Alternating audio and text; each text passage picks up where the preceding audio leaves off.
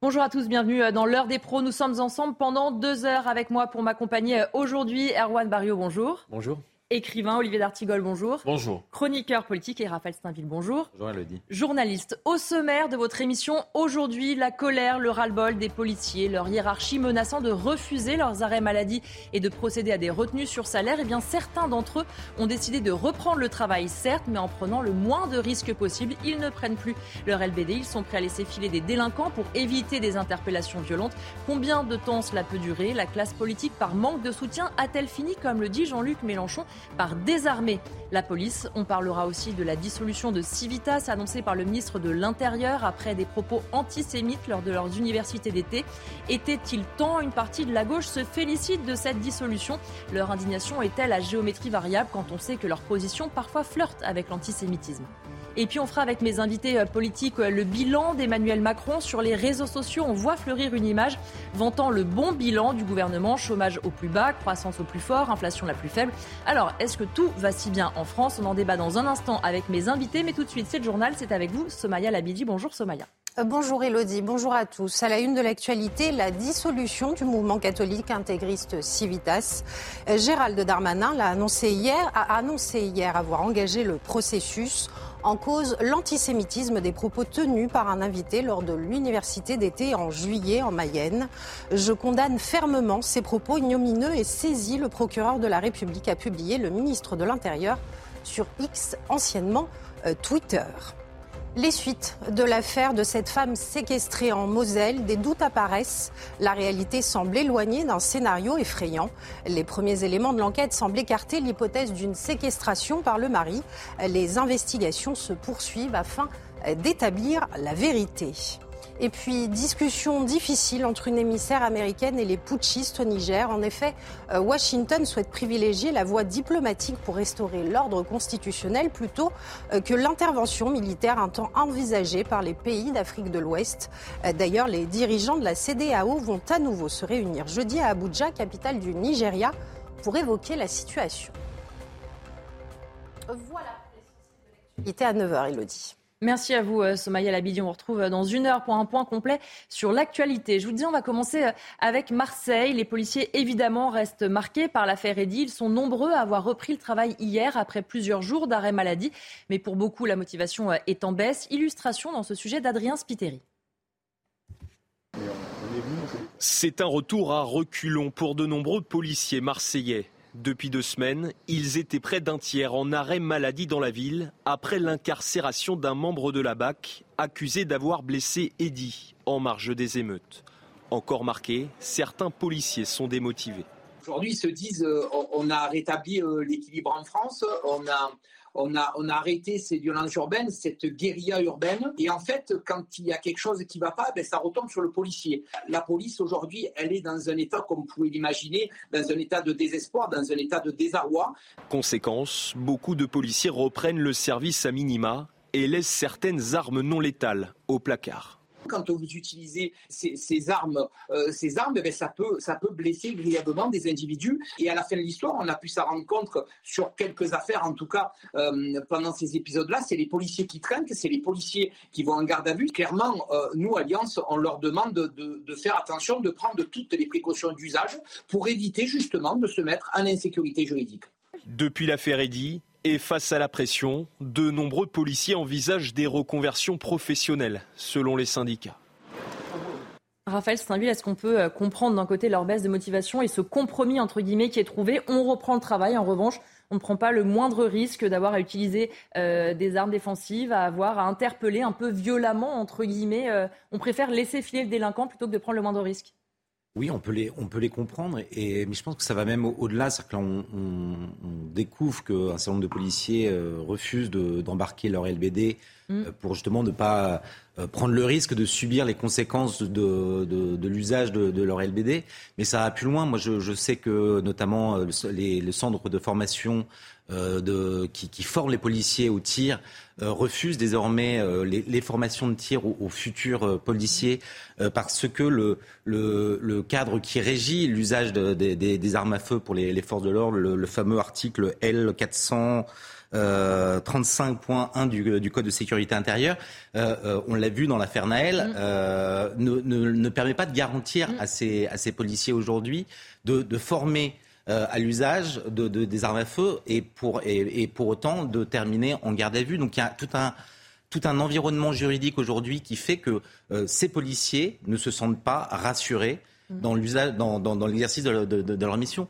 D'où ce malaise, d'où euh, cette espèce d'entre-deux. On reprend du service, mais euh, on, on, ne, on, ne, va pas jusqu'au bout mm. euh, de, de, ce qui euh, est normalement prévu, ce qui serait une activité normale pour les policiers. Et, et je pense que les, les questions qui, qui, ont agité le, les, les, policiers depuis plusieurs semaines ne sont toujours pas réglées, mm. toujours suspendues, et ils attendent des, des réponses beaucoup plus claires de, de leur ministre de tutelle notamment. Erwan Barrio, effectivement, on voit que c'est une solution qui est trouvée à court terme. Ils ne vont pas pouvoir toujours se dire on fait entre guillemets euh, le minimum. Bien sûr, ils assurent la sécurité autant qu'ils le peuvent. Mais comme le disait Raphaël, la crise de la police, elle est profonde et ils n'ont pas de réponse euh, au plus haut de, l'État. Leur ras-le-bol, les démissions déjà qui sont existantes. Et on entendait Rudy Mana hier dire qu'il allait en avoir de plus en plus. Ça, c'est un sujet de fond qu'il va falloir traiter. On va pouvoir se dire on fait comme ça des petites solutions un peu bout de ficelle au fur et à mesure. C'est un sujet de fond, effectivement, puisqu'aujourd'hui, la police est le réceptacle de toutes les colères, de toutes les frustrations, de toutes les fractures de la société, de toutes les tensions aussi. Et on lui demande, en quelque sorte, d'écoper avec une tasse à café le Titanic qui est en train de couler. Mm. Donc c'est une situation qui est ingérable on peut comprendre effectivement. Moi, j'aime pas parler de grogne. Je mmh. préfère parler de colère ou mmh. de révolte ou de fronde des mmh. policiers, mais pas de grogne, parce que la grogne, c'est quelque chose qui est euh, irréfléchi. Là, c'est une, une colère qui a des euh, causes euh, très profondes.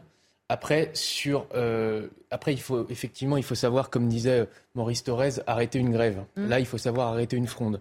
je trouve que pour le LBD, c'est une effectivement une arme non létale, mais c'est une arme très dangereuse qui peut avoir des conséquences graves. On l'a vu euh, récemment avec Eddy, mais mm. même avec les Gilets jaunes. On a vu toutes les euh, conséquences euh, pour les personnes touchées que ça pouvait avoir le LBD. On ne voit pas aujourd'hui en quoi elle serait justifiée. Mm. Moi, je pense qu'aujourd'hui, il faut de l'apaisement. Il faut revenir à des solutions je sais que. Euh, mais s'ils sont face à des individus violents, ils ont aussi mais le, besoin, malheureusement, parfois de. Le LBD peut pas être la solution. Le LBD peut pas être la solution. Il y a d'autres moyens qui existent pour interpeller les individus que le LBD, qui est une arme euh, anti-émeute. Euh, qui effectivement n'a pas fait ses preuves et à chaque fois qu'elle est utilisée, ça crée des drames. Donc on voit bien qu'aujourd'hui, il n'y aurait pas d'affaire s'il n'y avait pas de LBD. Mm. Les policiers auraient procédé à d'autres moyens, mais pas avec le, cette, arme de, de, défense qui est extrêmement dangereuse. Donc moi, je pense qu'il faut effectivement raison garder dans les deux cas. Aujourd'hui, le mouvement des policiers, euh, on voit bien qu'il y a plusieurs tendances. Il y a une frange, une frange radicale qui est très minoritaire, qui est jusqu'au boutiste, mhm. qui a même euh, échangé sur une boucle de messagerie l'adresse du juge qui avait euh, procédé à la détention provisoire du mhm. policier. Mais cette frange-là, c'est une toute petite minorité, très, minoritaire. très très minoritaire. Et on a la, la, frange raisonnable des policiers mhm. qui est très majoritaire qui, elle, demande simplement plus de soutien, plus de confiance et plus de moyens. Et maintenant, il faut le leur accorder et je suis certain que la situation peut revenir, euh, non pas au calme, parce qu'évidemment, il y a encore beaucoup de choses à régler, mais en tout cas euh, à une forme de, de oui, de, de retour à la normale. Olivier D'Artigols, qui a aussi mis en plus le feu aux poudres, c'est quand on a vu euh, cette information que euh, Laurent Nunez disait on va pouvoir euh, ne pas accorder certains arrêts maladie, reconnaissant donc que c'était des arrêts maladie de convenance et qu'en aucun cas ces forces de l'ordre pouvaient être en réel burn-out. On avait Rudy Mana hier sur antenne qui disait effectivement, moi quand je parle à mes collègues, ils sont vraiment au bout. On n'entend pas ce, ce profond mal-être où il est surjoué de la part du policier? La haute hiérarchie administrative que ce soit avec le préfet de police de Paris ou le directeur euh, de la police nationale, on ne peut souffler le chaud et le froid. Mm. Euh, et donc, il est vrai que selon les jours et les déclarations, euh, ça va plus ou moins au cœur des policiers. Moi, je crois qu'il y a deux dimensions. La première dimension, elle est sur les dernières affaires, les plus mm. récentes, dont celle de Marseille, mm.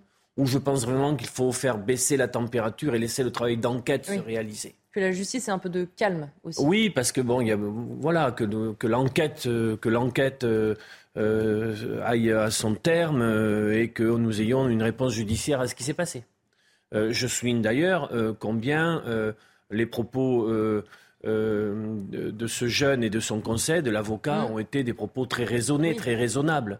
euh, disant qu'en aucun cas il s'agit d'incriminer l'ensemble de l'institution euh, policière. Et l'autre dimension qui me semble être véritablement un sujet brûlant, incandescent pour l'exécutif, c'est la situation au sein de l'institution euh, policière sur des questions qui, qui ne datent pas des dernières semaines, mmh. qui sont très installées, très enquistées. C'est-à-dire que les conditions de travail, qui sont le plus souvent inacceptables pour euh, des, fonctionnaires qui ont le, quand même la mission du, maintien de l'ordre, de la tranquillité publique, de la sécurité. Et ça n'est pas rien. C'est au, cœur du pacte républicain. Des conditions de travail, l'état des commissariats, de l'équipement, euh, euh, la fatigue avec un continuum des gilets jaunes jusqu'aux mmh. émeutes urbaines, avec, véritablement des, des fonctionnaires de police qui sont épuisés et des situations de burn-out, bien évidemment, d'épuisement euh, physique et psychique peuvent amener, bien sûr, euh, certains d'entre eux à craquer. Mmh. C'est humain et ça peut avoir des conséquences très, très lourdes, d'abord pour des victimes, mais aussi bon, pour eux-mêmes, euh, pour leur carrière. et donc, on voit bien que dernièrement, Beauvau. Darmanin, le, ministre de l'Intérieur, a, répondu positivement à un certain nombre de demandes, mmh. de revendications, dont l'aide juridictionnelle qui est un élément qui est un serpent de mer un peu depuis mm. quelques années, mais sur lequel l'exécutif semble vouloir avancer, mais sans, on le sent bien, que cela euh, euh, apaise durablement la situation. Mm. Et donc on se retrouve dans une situation où il y a une tension permanente entre l'exécutif, le judiciaire et l'institution policière. Ce qui euh, est une situation pour une démocratie particulièrement dangereuse quand vous sentez qu'il y a une tension au plus haut niveau de l'État sur des, acteurs indispensables et qui doivent collaborer entre eux, puisque le travail de policier se fait sous l'autorité judiciaire. Raphaël Steinville. Oui, si, je peux me permettre de poursuivre cette réflexion, et notamment sur ce que disait euh, Erwan, c'est-à-dire que le grand paradoxe, je pense, c'est qu'on demande toujours plus à la police. Oui. Euh, et effectivement, la police aujourd'hui euh, est appelée en dernier secours finalement d'un pays qui va mal, qui craque d'un peu partout. Et en même temps, on ne cesse de désarmer la mm. police. Quand je dis désarmer, c'est vraiment au sens général.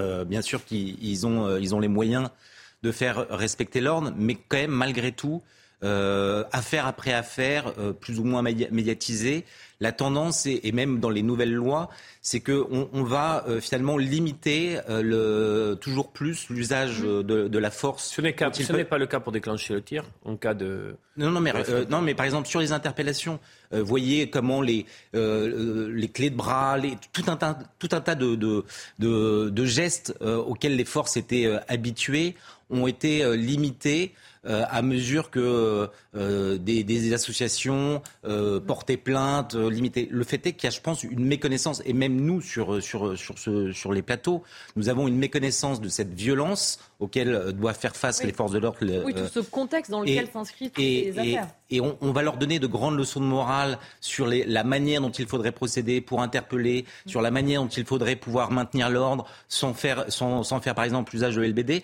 Mais je crois qu'on sous-estime mm. finalement euh, euh, d'abord cette histoire euh, de, la police avec un vrai savoir-faire, mais qui a été toujours plus contraint ces derniers temps par, par, oui, par, par ceux qui, qui voulaient empêcher les drames, mais malgré tout, on, fragilise la police à force de vouloir limiter cet usage de la force. Erwan Barrio, c'est vrai que même euh, l'avocat de Eddy disait qu'il pouvait s'en excuser évidemment, mais comprendre que dans un contexte de grande tension, après euh, trois jours, euh, trois nuits d'émeute, eh bien des policiers aient pu effectivement manquer à la déontologie parce qu'il y a aussi ce contexte-là d'extrême violence, comme le disait Raphaël à l'instant, d'extrême fatigue des policiers et qui restent parfois aussi des humains et qui peuvent conduire évidemment à la faute qui doit être sanctionnée s'il y a bien faute, mais même l'avocat quand même reconnaissait que ce contexte pouvait compter. Absolument. En fait, quand on voit le contexte dans lequel les policiers travaillent aujourd'hui, on ne peut que les comprendre. On ne peut que les comprendre.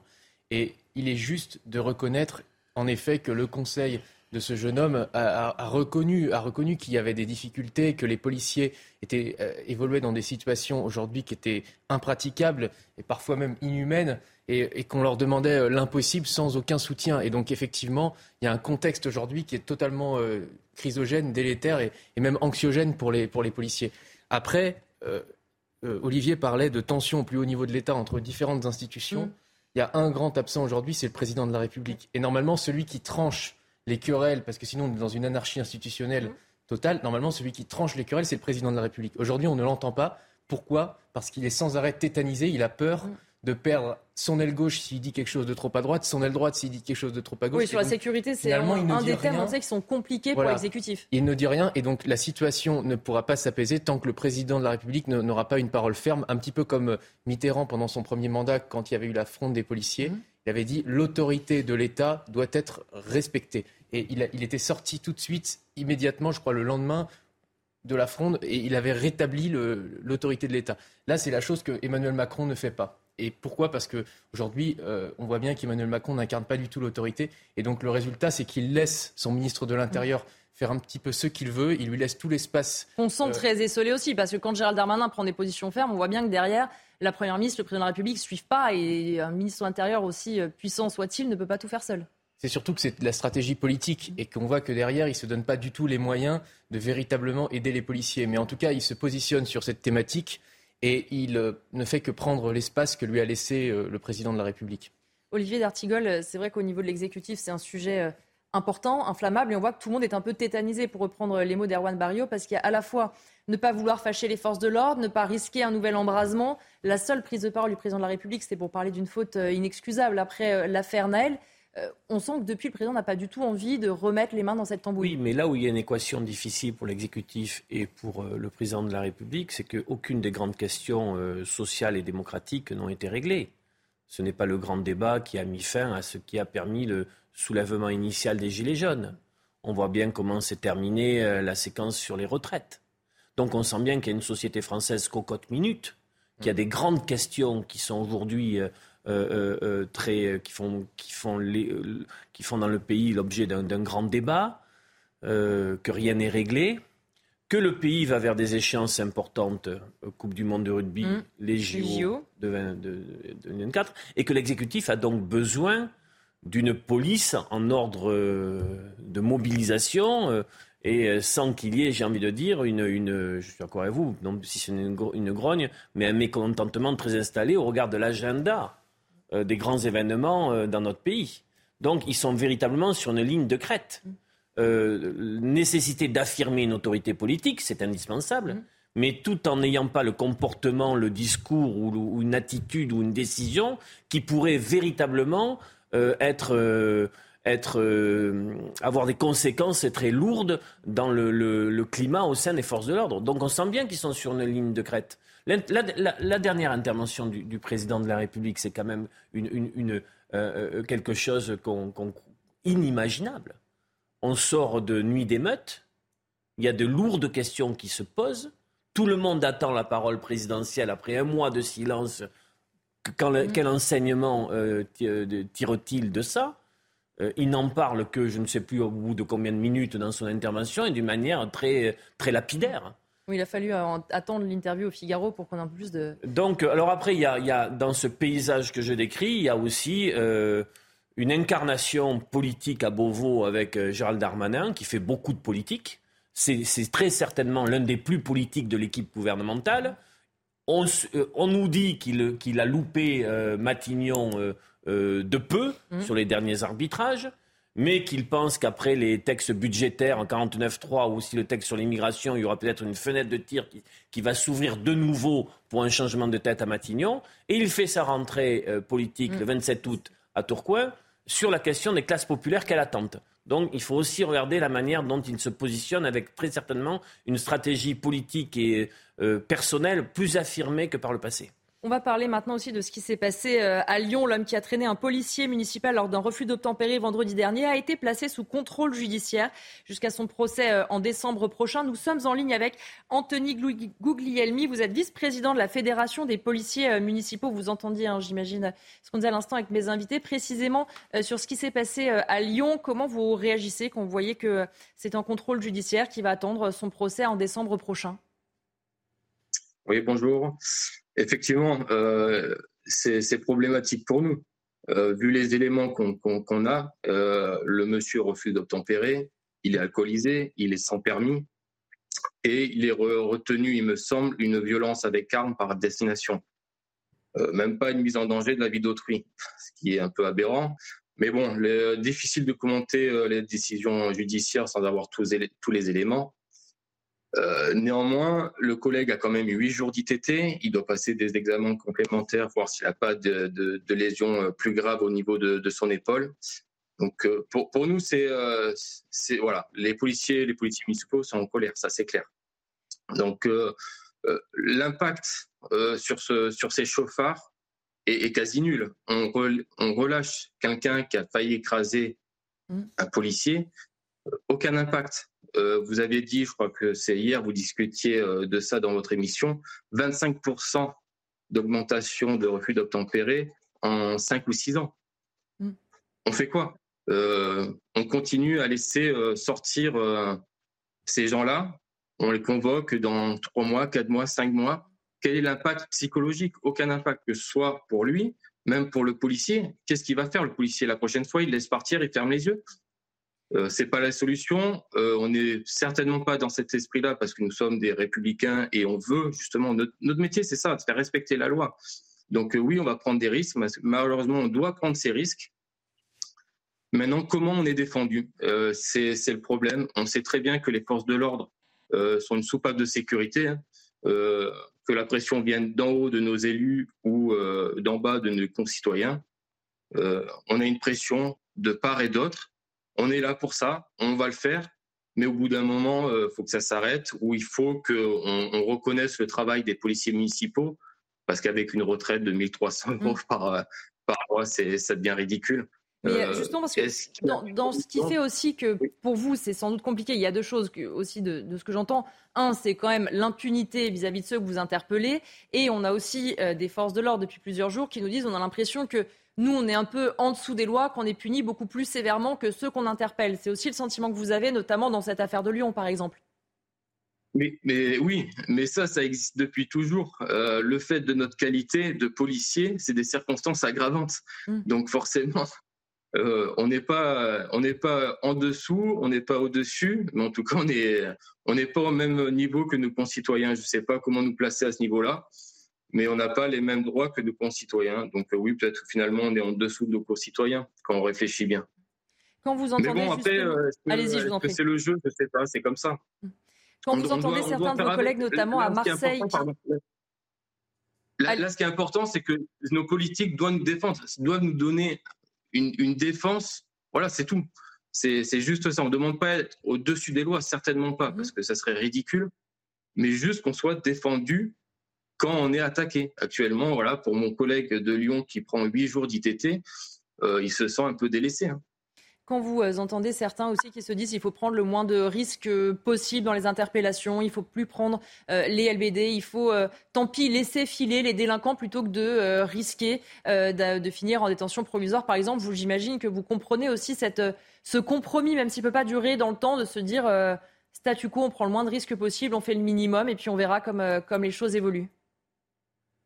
C'est, alors, je vais vous raconter une petite anecdote. Il y a une semaine, j'ai subi un refus d'obtempérer. Le monsieur nous a percuté, a percuté notre véhicule, et on a dû arrêter. On a arrêté la poursuite.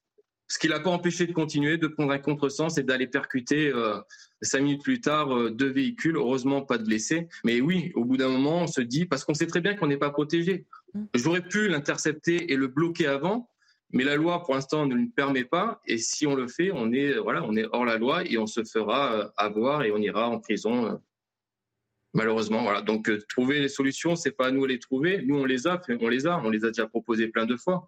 C'est aux politiques de prendre la responsabilité et de, savoir ce qu'ils veulent. Ou on continue comme ça et on laissera partir, on aura de plus en plus de refus d'obtempérer, ou on met fin à ce carnage parce que bon, là, c'est des policiers qui sont blessés, mais c'est souvent aussi des familles innocentes hein, mmh. qui sont percutées avec. Euh, oui, on l'a vu malheureusement euh, trop souvent euh, dans l'actualité. Justement, vous parliez de la responsabilité des politiques pour terminer rapidement. Est-ce que vous avez le sentiment que les revendications, par exemple, de certains de vos syndicats sont entendues par le gouvernement? Vous vous dites, on a toujours les mêmes revendications et rien n'avance Mais c'est exactement ça. Ça fait plus de 20 ans que je suis en police municipale et en fait, on n'avance pas on n'avance pas. La société a évolué, c'est comme ça, on n'y peut rien. Il faut que les choses évoluent également euh, dans la loi. Donc c'est à eux à prendre leurs responsabilités. Olivier D'Artigol, qui est avec moi en plateau, va vous poser une dernière question pour, euh, pour terminer. Il y a un mouvement très net de démission au sein de la police nationale avec donc des fonctionnaires qui décident, pour un grand nombre d'entre eux, de rejoindre les effectifs de la police municipale. Est-ce que vous assistez à ça dans votre secteur? Et pour quelles raisons est-ce qu'ils font ce mouvement? Euh, on, a, on a des collègues qui reviennent, qui sont même euh, officiers de police judiciaire, qui quittent la police nationale ou même la gendarmerie. J'en ai eu deux actuellement sur Cannes et qui quittent la police et la gendarmerie pour, pour revenir chez nous parce que euh, la pression est insupportable, parce que les effectifs, d'après ce qu'ils me disent, hein, ben, les effectifs sont en diminution constante. ce, qui est, ce qui est recruté en police nationale est à un niveau extrêmement bas.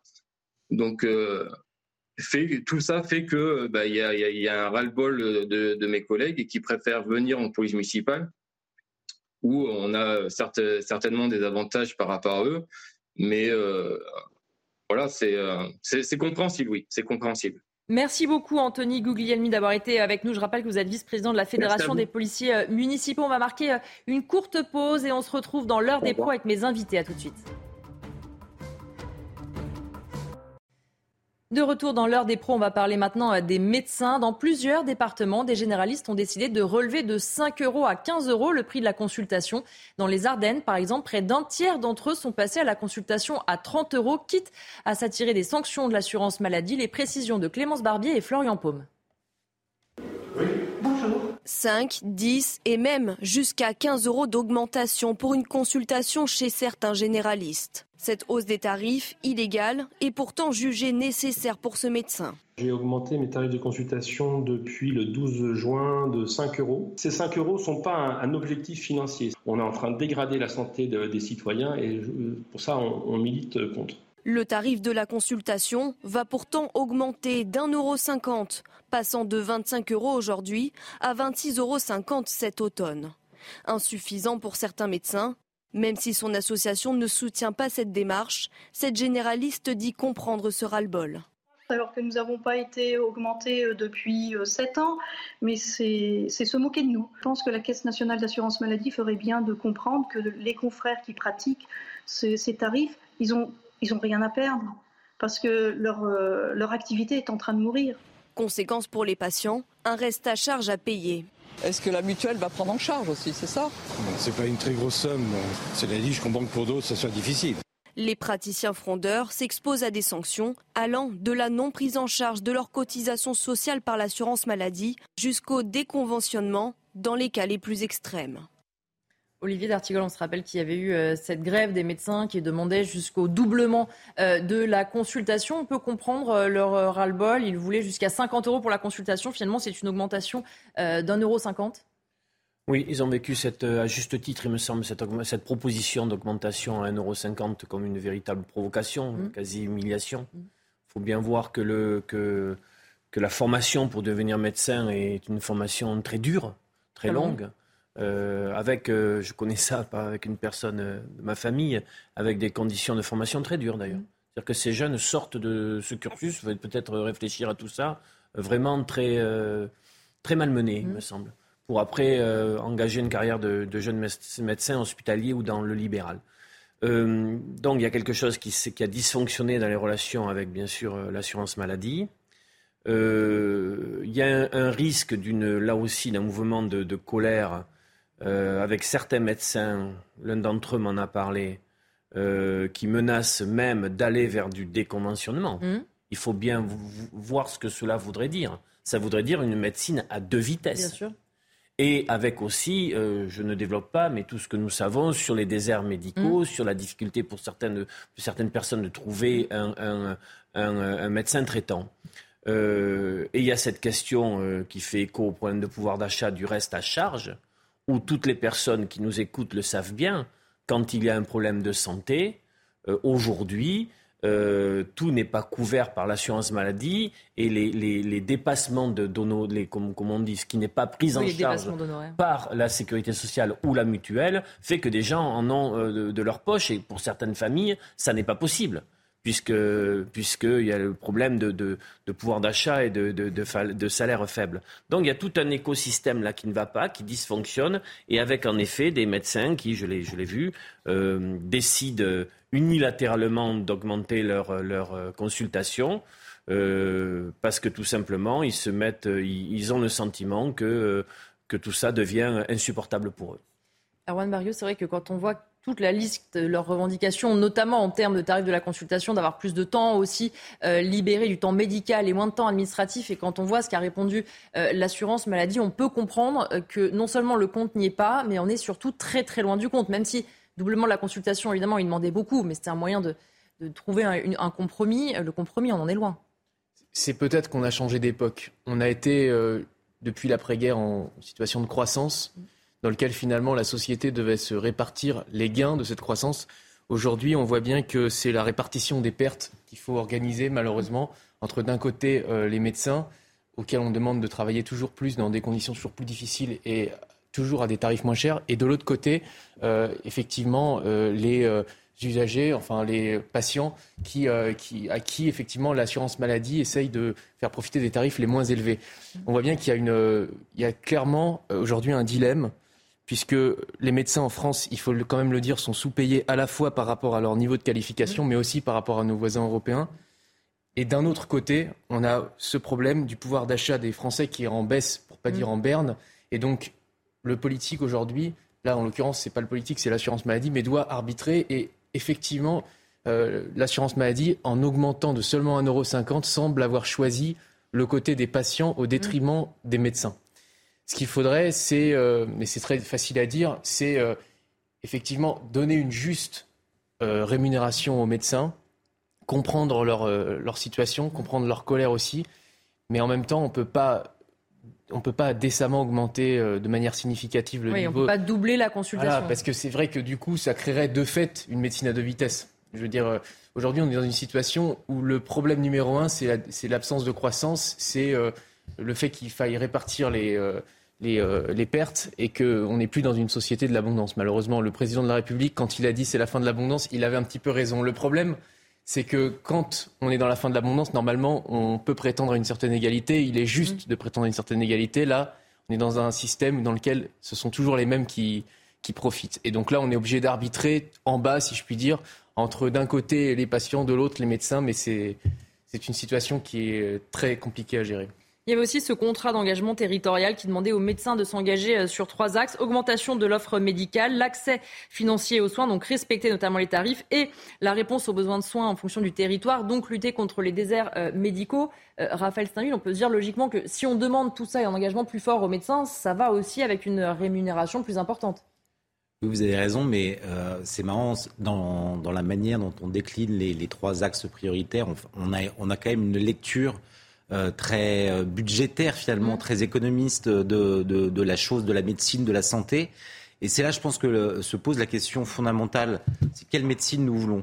Euh, soit les médecins sont condamnés à multiplier les actes, à multiplier les consultations pour, pour finalement vivre, je ne suis pas sûr que ce soit décemment, mm. soit ils pratiquent une médecine de qualité, mais ça passe probablement euh, par une autre manière de les, de les rémunérer. Et, qu'est-ce que ça veut dire une médecine de qualité? Ça veut dire passer du temps avec son, mmh. son patient, les écouter. Euh, alors je sais qu'il y a toutes ces, ces problématiques territoriales avec ces, ces, déserts médicaux, mais déjà ne serait-ce que sur, le, sur la question fondamentale de ce que doit être la médecine aujourd'hui, les médecins ce qu'ils veulent, c'est faire de la médecine. C'est pas, on le disait tout à l'heure, euh, être pris pour, pour, partie par des tâches administratives. Mmh. C'est passer du temps avec leurs patients, les comprendre, les écouter, et non pas enchaîner les consultation pour, euh, pour avec euh, ces 25 euros qui, euh, qui leur sont garantis aujourd'hui permettre de, boucler une journée, mais sans que ce soit même satisfaisant mmh. pour eux. Ils font pas de la médecine pour multiplier les consultations. Mmh. Il, y a ce souci du patient, et je pense que dans la lecture politique de la chose par, par notamment l'assurance maladie, le, la question, la question de, du sens de, de la médecine, même du respect du patient, il est totalement évacué. Ce qui vient d'être dit est très important sur la dimension humaine. On a tous souvenir dans nos familles d'un médecin traitant mmh. qui a compté. Le médecin de famille. Qui était là euh, dans les moments heureux, des moments plus douloureux. dans ce colloque singulier qui fait que des personnes peuvent, face à leur médecin, quand la porte est fermée, se confier. Mm. ouvrir des pans de, de ce qui est difficile à vivre, etc. C'est-à-dire que c'est un accompagnement humain au plus près. Et beaucoup de médecins dans la situation d'aujourd'hui disent euh, euh, cette dimension-là, on n'est plus en capacité de la produire parce que les tâches euh, à assumer sont telles et nous sommes face à de telles difficultés que cette dimension qui est vraiment le, quelque chose d'essentiel dans ce métier, ben, elle est un peu évacuée. On va changer de sujet puisque avec la rentrée scolaire, eh c'est évidemment aussi malheureusement le moment des galères pour les parents et les futurs étudiants pour trouver un logement. Illustration à Nantes avec ce reportage de Mickaël Chailloux. Les services du Crous sont fermés à Nantes pour les 15 premiers jours d'août et pour cause, tous les logements sont déjà loués. Enzo est boursier, il pouvait prétendre à une place en résidence universitaire, mais il a reçu le feu vert de sa future école qu'après la clôture des inscriptions au Crous. Depuis un mois, il cherche un logement dans le privé sans succès. Il y a très peu d'appartements, donc dès qu'il y en a de disponibles, ils partent extrêmement vite et ils demandent des grosses garanties financières malgré que le loyer ne soit pas extrêmement élevé. Dans cette agence spécialisée, on est estime que les nouvelles obligations pour les propriétaires ont fait diminuer l'offre. Seule une petite vingtaine de biens étudiants sont proposés à la location ce début août et on n'accepte plus aucun nouveau dossier de demande.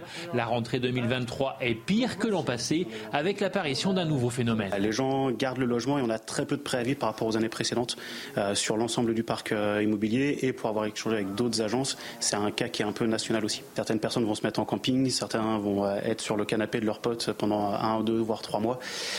Et donc effectivement, c'est malheureusement des gens qui, euh, qui sont en recherche, mais qui en plus, comme ils ont leur cours, peuvent pas forcément être très réactifs, faire des visites la journée, etc. Donc c'est des situations qui sont malheureusement un peu compliquées. Moins de logements et plus d'étudiants. Résultat, les prix flambent. Plus 20% en 8 ans pour un studio à Nantes. Rien ou presque en dessous des 500 euros mensuels. Seul petit espoir pour Enzo, trouver une colocation dans un appartement plus grand. Erwan Barrieux, effectivement, les euh, étudiants, on en a beaucoup parlé, notamment au moment euh, de la crise Covid, des aides aux étudiants. Là, on le voit, par exemple, à Nantes, plus 20% euh, de loyer en 8 ans. Est-ce que les étudiants sont un peu les grands oubliés? On en parle souvent au moment des rentrées scolaires, et puis après, l'année passe, le repas à 1 euro, par exemple, n'a pas été validé pour les étudiants? Oui, je crois que les étudiants, aujourd'hui, ils veulent pas d'aide, pas de chèque, pas de panier repas. Ils veulent juste que le politique fasse son travail.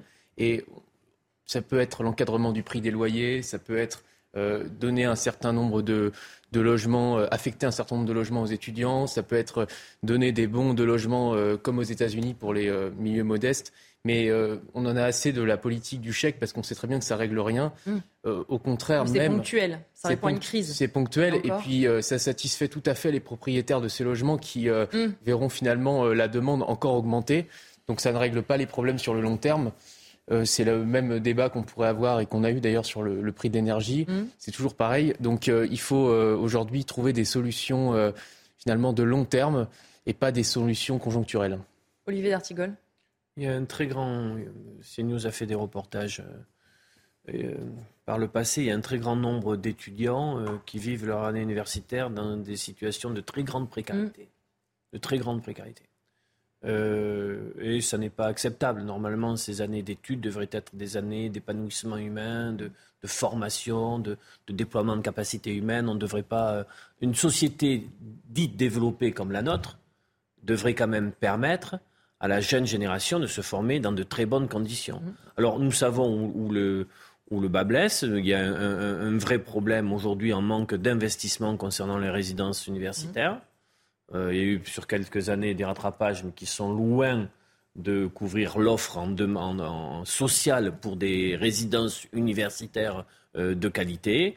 Euh, il y a le coût des études. Mmh. Qui, la gratuité, c'est un vaste souvenir lointain. Il y a le, coût des études, des, études qui est, qui est réellement là.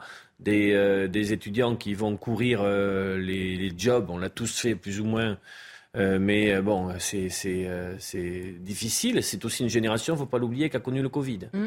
Et en termes de sociabilité, de, d'expérience sur le. Nous, on a tous souvenir de la fin du lycée, des premières années universitaires, qui étaient des années formidables. Ils ont été, pour cette génération, privés de ça. Mm. Et ça a pu aussi créer des, des problèmes psychiques hein, importants. Donc ça fait un cumul de, de difficultés. Il faudrait un grand plan d'investissement concernant les résidences universitaires aujourd'hui. Raphaël Saint-Ville, pour terminer sur euh, cette question des étudiants et de leur logement notamment. Oui, mais c'est une, une, vraie question. C'est-à-dire que je pense que passer l'angoisse déjà de des résultats de, de Parcoursup euh, vient s'ajouter cette question après du logement. Et je pense que les deux, les deux questions sont liées. C'est-à-dire qu'aujourd'hui, Parcoursup, euh, j'ai l'impression que euh, jusqu'à présent, ces dernières années en tout cas, euh, euh, il y avait une corrélation entre euh, les, études euh, de lycée et les études universitaires qui étaient généralement, en tout cas le plus généralement, faits dans les mêmes zones géographiques. Aujourd'hui, il y a une sorte de ventilation qui est, fait, qui est faite après Parcoursup, qui fait que lorsque vous pouviez encore loger chez vos parents ou en tout cas dans un mmh. environnement que vous, vous connaissiez, vient s'ajouter désormais la découverte d'un nouvel environnement, de nouvelle ville, nouvelle région et avec euh, cette question du logement qui est, qui est cruciale, qui est euh, prépondérante pour, euh, pour, ces, pour, ces, pour ces futurs étudiants. Et ils se retrouvent pour beaucoup dans l'incapacité de pouvoir accéder à ces logements. Alors, il y a les, logements étudiants, mais même le, le, parc de, de, logements à la location se restreint avec des, des, des, contraintes parce que les propriétaires ont quelques angoisses et qui sont légitimes face aux, aux défauts parce que c'est des mmh. populations fragilisées. Et donc, on, en arrive à des situations où, en fait, plus personne euh, n'arrive à se trouver, à se loger, et les propriétaires ne veulent pas davantage louer à des étudiants. Donc oui, cette question, elle est, elle est, euh, elle est très importante, elle, elle n'est pas, elle pas réglée, et c'est pas en quelques semaines qu'elle le sera, malheureusement. Quoi. On va terminer euh, cette heure en parlant euh, du bilan d'Emmanuel Macron. Vous l'avez peut-être vu sur les réseaux sociaux, cette campagne de communication pour vanter euh, le bon bilan du gouvernement et de l'exécutif. Alors vous voyez, c'est la photo qui est diffusée par Renaissance. Il est écrit chômage au plus bas depuis 40 ans, croissance plus forte que l'Allemagne et le Royaume-Uni depuis 2018, inflation plus faible que nos voisins, premier pays d'Europe pour le nombre d'investissements étrangers, hausse du nombre d'emplois industriels pour la première fois depuis les 30 glorieuses. Erwan Barrio, je vous ai entendu rigoler. Oui, je, dénonce. Je riais, il est taquin, Je, riais parce que je me demandais qui était cette personne barrée par le texte, ah, si c'était Alexis, Colère ou Bruno Le Maire. Mais je pense que c'est Alexis Colère. Vous devinez qui a écrit le, le message, oui, c'est vrai. On, retrouve effectivement euh, cette charte graphique qui était celle de la campagne d'Emmanuel mhm. Macron euh, lors des dernières présidentielles. Effectivement, euh, on a l'impression qu'il est sur un petit nuage, que tout va bien. D'ailleurs, on le voit même avec son sourire il est euh, effectivement dans une réalité parallèle où euh, il n'y a plus aucun problème, c'est très coloré, c'est presque, il est presque sur un arc-en-ciel, le président de la République. Donc euh, j'allais dire, on, est content pour lui. effectivement, quelques substances psychotropes auraient suffi pour avoir cette perception de la réalité. Mais parce que tout est faux selon vous dans ce qu'on vient de lister? Bah, c'est, je, je, qualifierais cela, pour être poli, de mauvaise propagande. C'est-à-dire qu'on va expliquer aux gens. Le chômage a baissé. Oui, le chômage a baissé, mais il faut voir à quel Donc le premier, mais il faut voir à quel prix et il faut voir euh, quels emplois on propose aujourd'hui aux gens. C'est ça la vraie question. C'est est-ce que c'est une baisse euh, quantitative simplement ou qualitative? Et la réponse, c'est qu'aujourd'hui, les emplois qui sont pourvus sont des emplois peu qualifiés mmh. qu'on propose à des gens qui parfois ont des, des bacs plus 5 ou, plus. Donc ce n'est pas une situation euh, qui s'est améliorée, contrairement à ce que prétend le président de la République. Et chacun peut même le vérifier dans son quotidien. Et là, on va expliquer aux gens qu'en fait, leur perception de la réalité n'est pas la bonne. Et donc c'est à ça que, que sert ce, cet audiovisuel. Olivier D'Artigol Je me demande toujours dans de tels moments euh, qui était autour de la table pour décider d'une telle opération. D'abord dans son timing. C'est pas la première fois d'ailleurs, hein, quand Elisabeth Borne était sortie pour dire que les 100 jours avaient été livrés, etc. On voit bien qu'il y a une séquence où on essaye d'inverser la tendance. D'abord dans son timing, euh, début août, euh, dans l'image qui est donnée, c'est-à-dire que tout va bien. C'est un récit enjoué euh, d'une présidence euh, jupitérienne, euh, stratosphérique, en surplomb, dans un pays qui va pas bien. Mm. C'est-à-dire ne, pas percevoir l'état réel du pays et avoir ce type de communication, pour moi, ça participe à la crise de la politique. C'est-à-dire qu'il y a beaucoup de personnes, il y a, peut-être des gens, on peut en discuter sur un certain nombre de choses. Il y a en effet le diable se niche, dans les, le diable dans, les détails, dans des précisions, dans de la complexité concernant, par exemple, les créations d'emplois. Mmh. Mais, mais euh, sur le seul plan psychologique par rapport à la manière de s'adresser au, pays, ça veut donc dire ce tract, cette communication veut donc dire à des millions de personnes qui ont des difficultés mmh. dans leur vie quotidienne, ces difficultés n'existent pas. Et donc vous n'existez pas. Ouais, en fait, ce qui est, ce qui est troublant, c'est que effectivement, factuellement, certains de ces items sont, sont vrais, mmh. mais, mais en fait, c'est la, il faut les remettre en perspective. C'est le, le, contexte, c'est-à-dire que euh, dites à un Français que ah mais regardez, on peut se féliciter, l'inflation euh, euh, est plus faible en France que, que dans les pays dans, dans les pays voisins. D'accord, mais à quel prix? Euh, il faudra bien payer euh, justement euh, ce bouclier tarifaire qui certes protège, mais ces 25 milliards, c'est les Français qui vont, ou en tout cas les générations futures qui, qui vont avoir à, à, payer cette, cette, ce, ce, tribut. Je pense que ce que ne comprennent pas les communicants d'Emmanuel Macron ou Emmanuel Macron lui-même, c'est qu'en politique, les impressions sont des faits. Mmh. C'est-à-dire que lorsque les Français euh, ont du mal à boucler leur fin de mois, euh, vous, pouvez leur, vous pouvez leur expliquer que l'inflation a été contenue, vous pourrez expliquer que le chômage n'a jamais été aussi bas. En fait, ce n'est pas la réalité qu'ils vivent.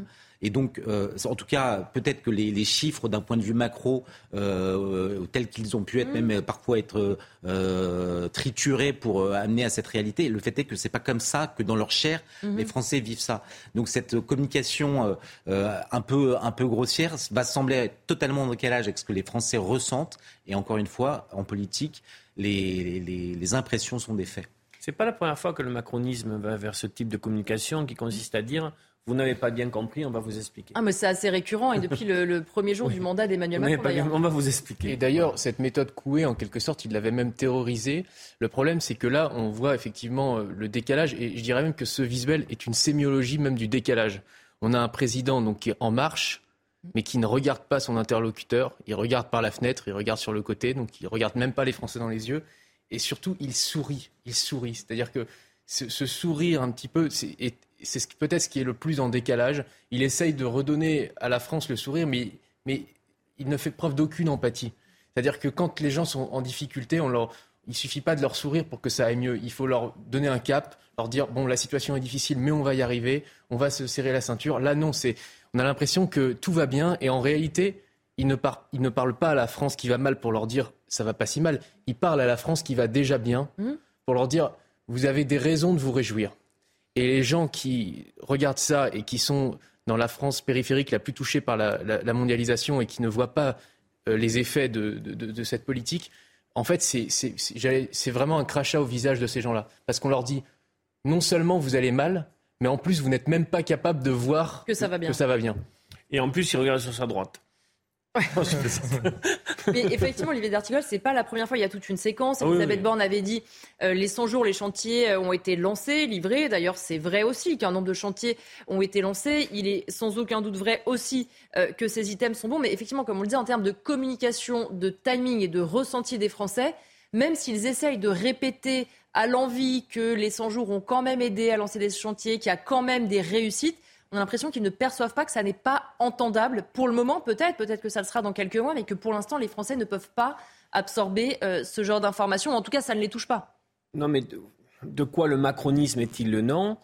Euh, ça, avait été, ça a été dit, même euh, assumé, c'est une start-up. Mmh. Et, donc, et donc, voilà, ça, ça, trace avec des produits de com, avec des stratégies.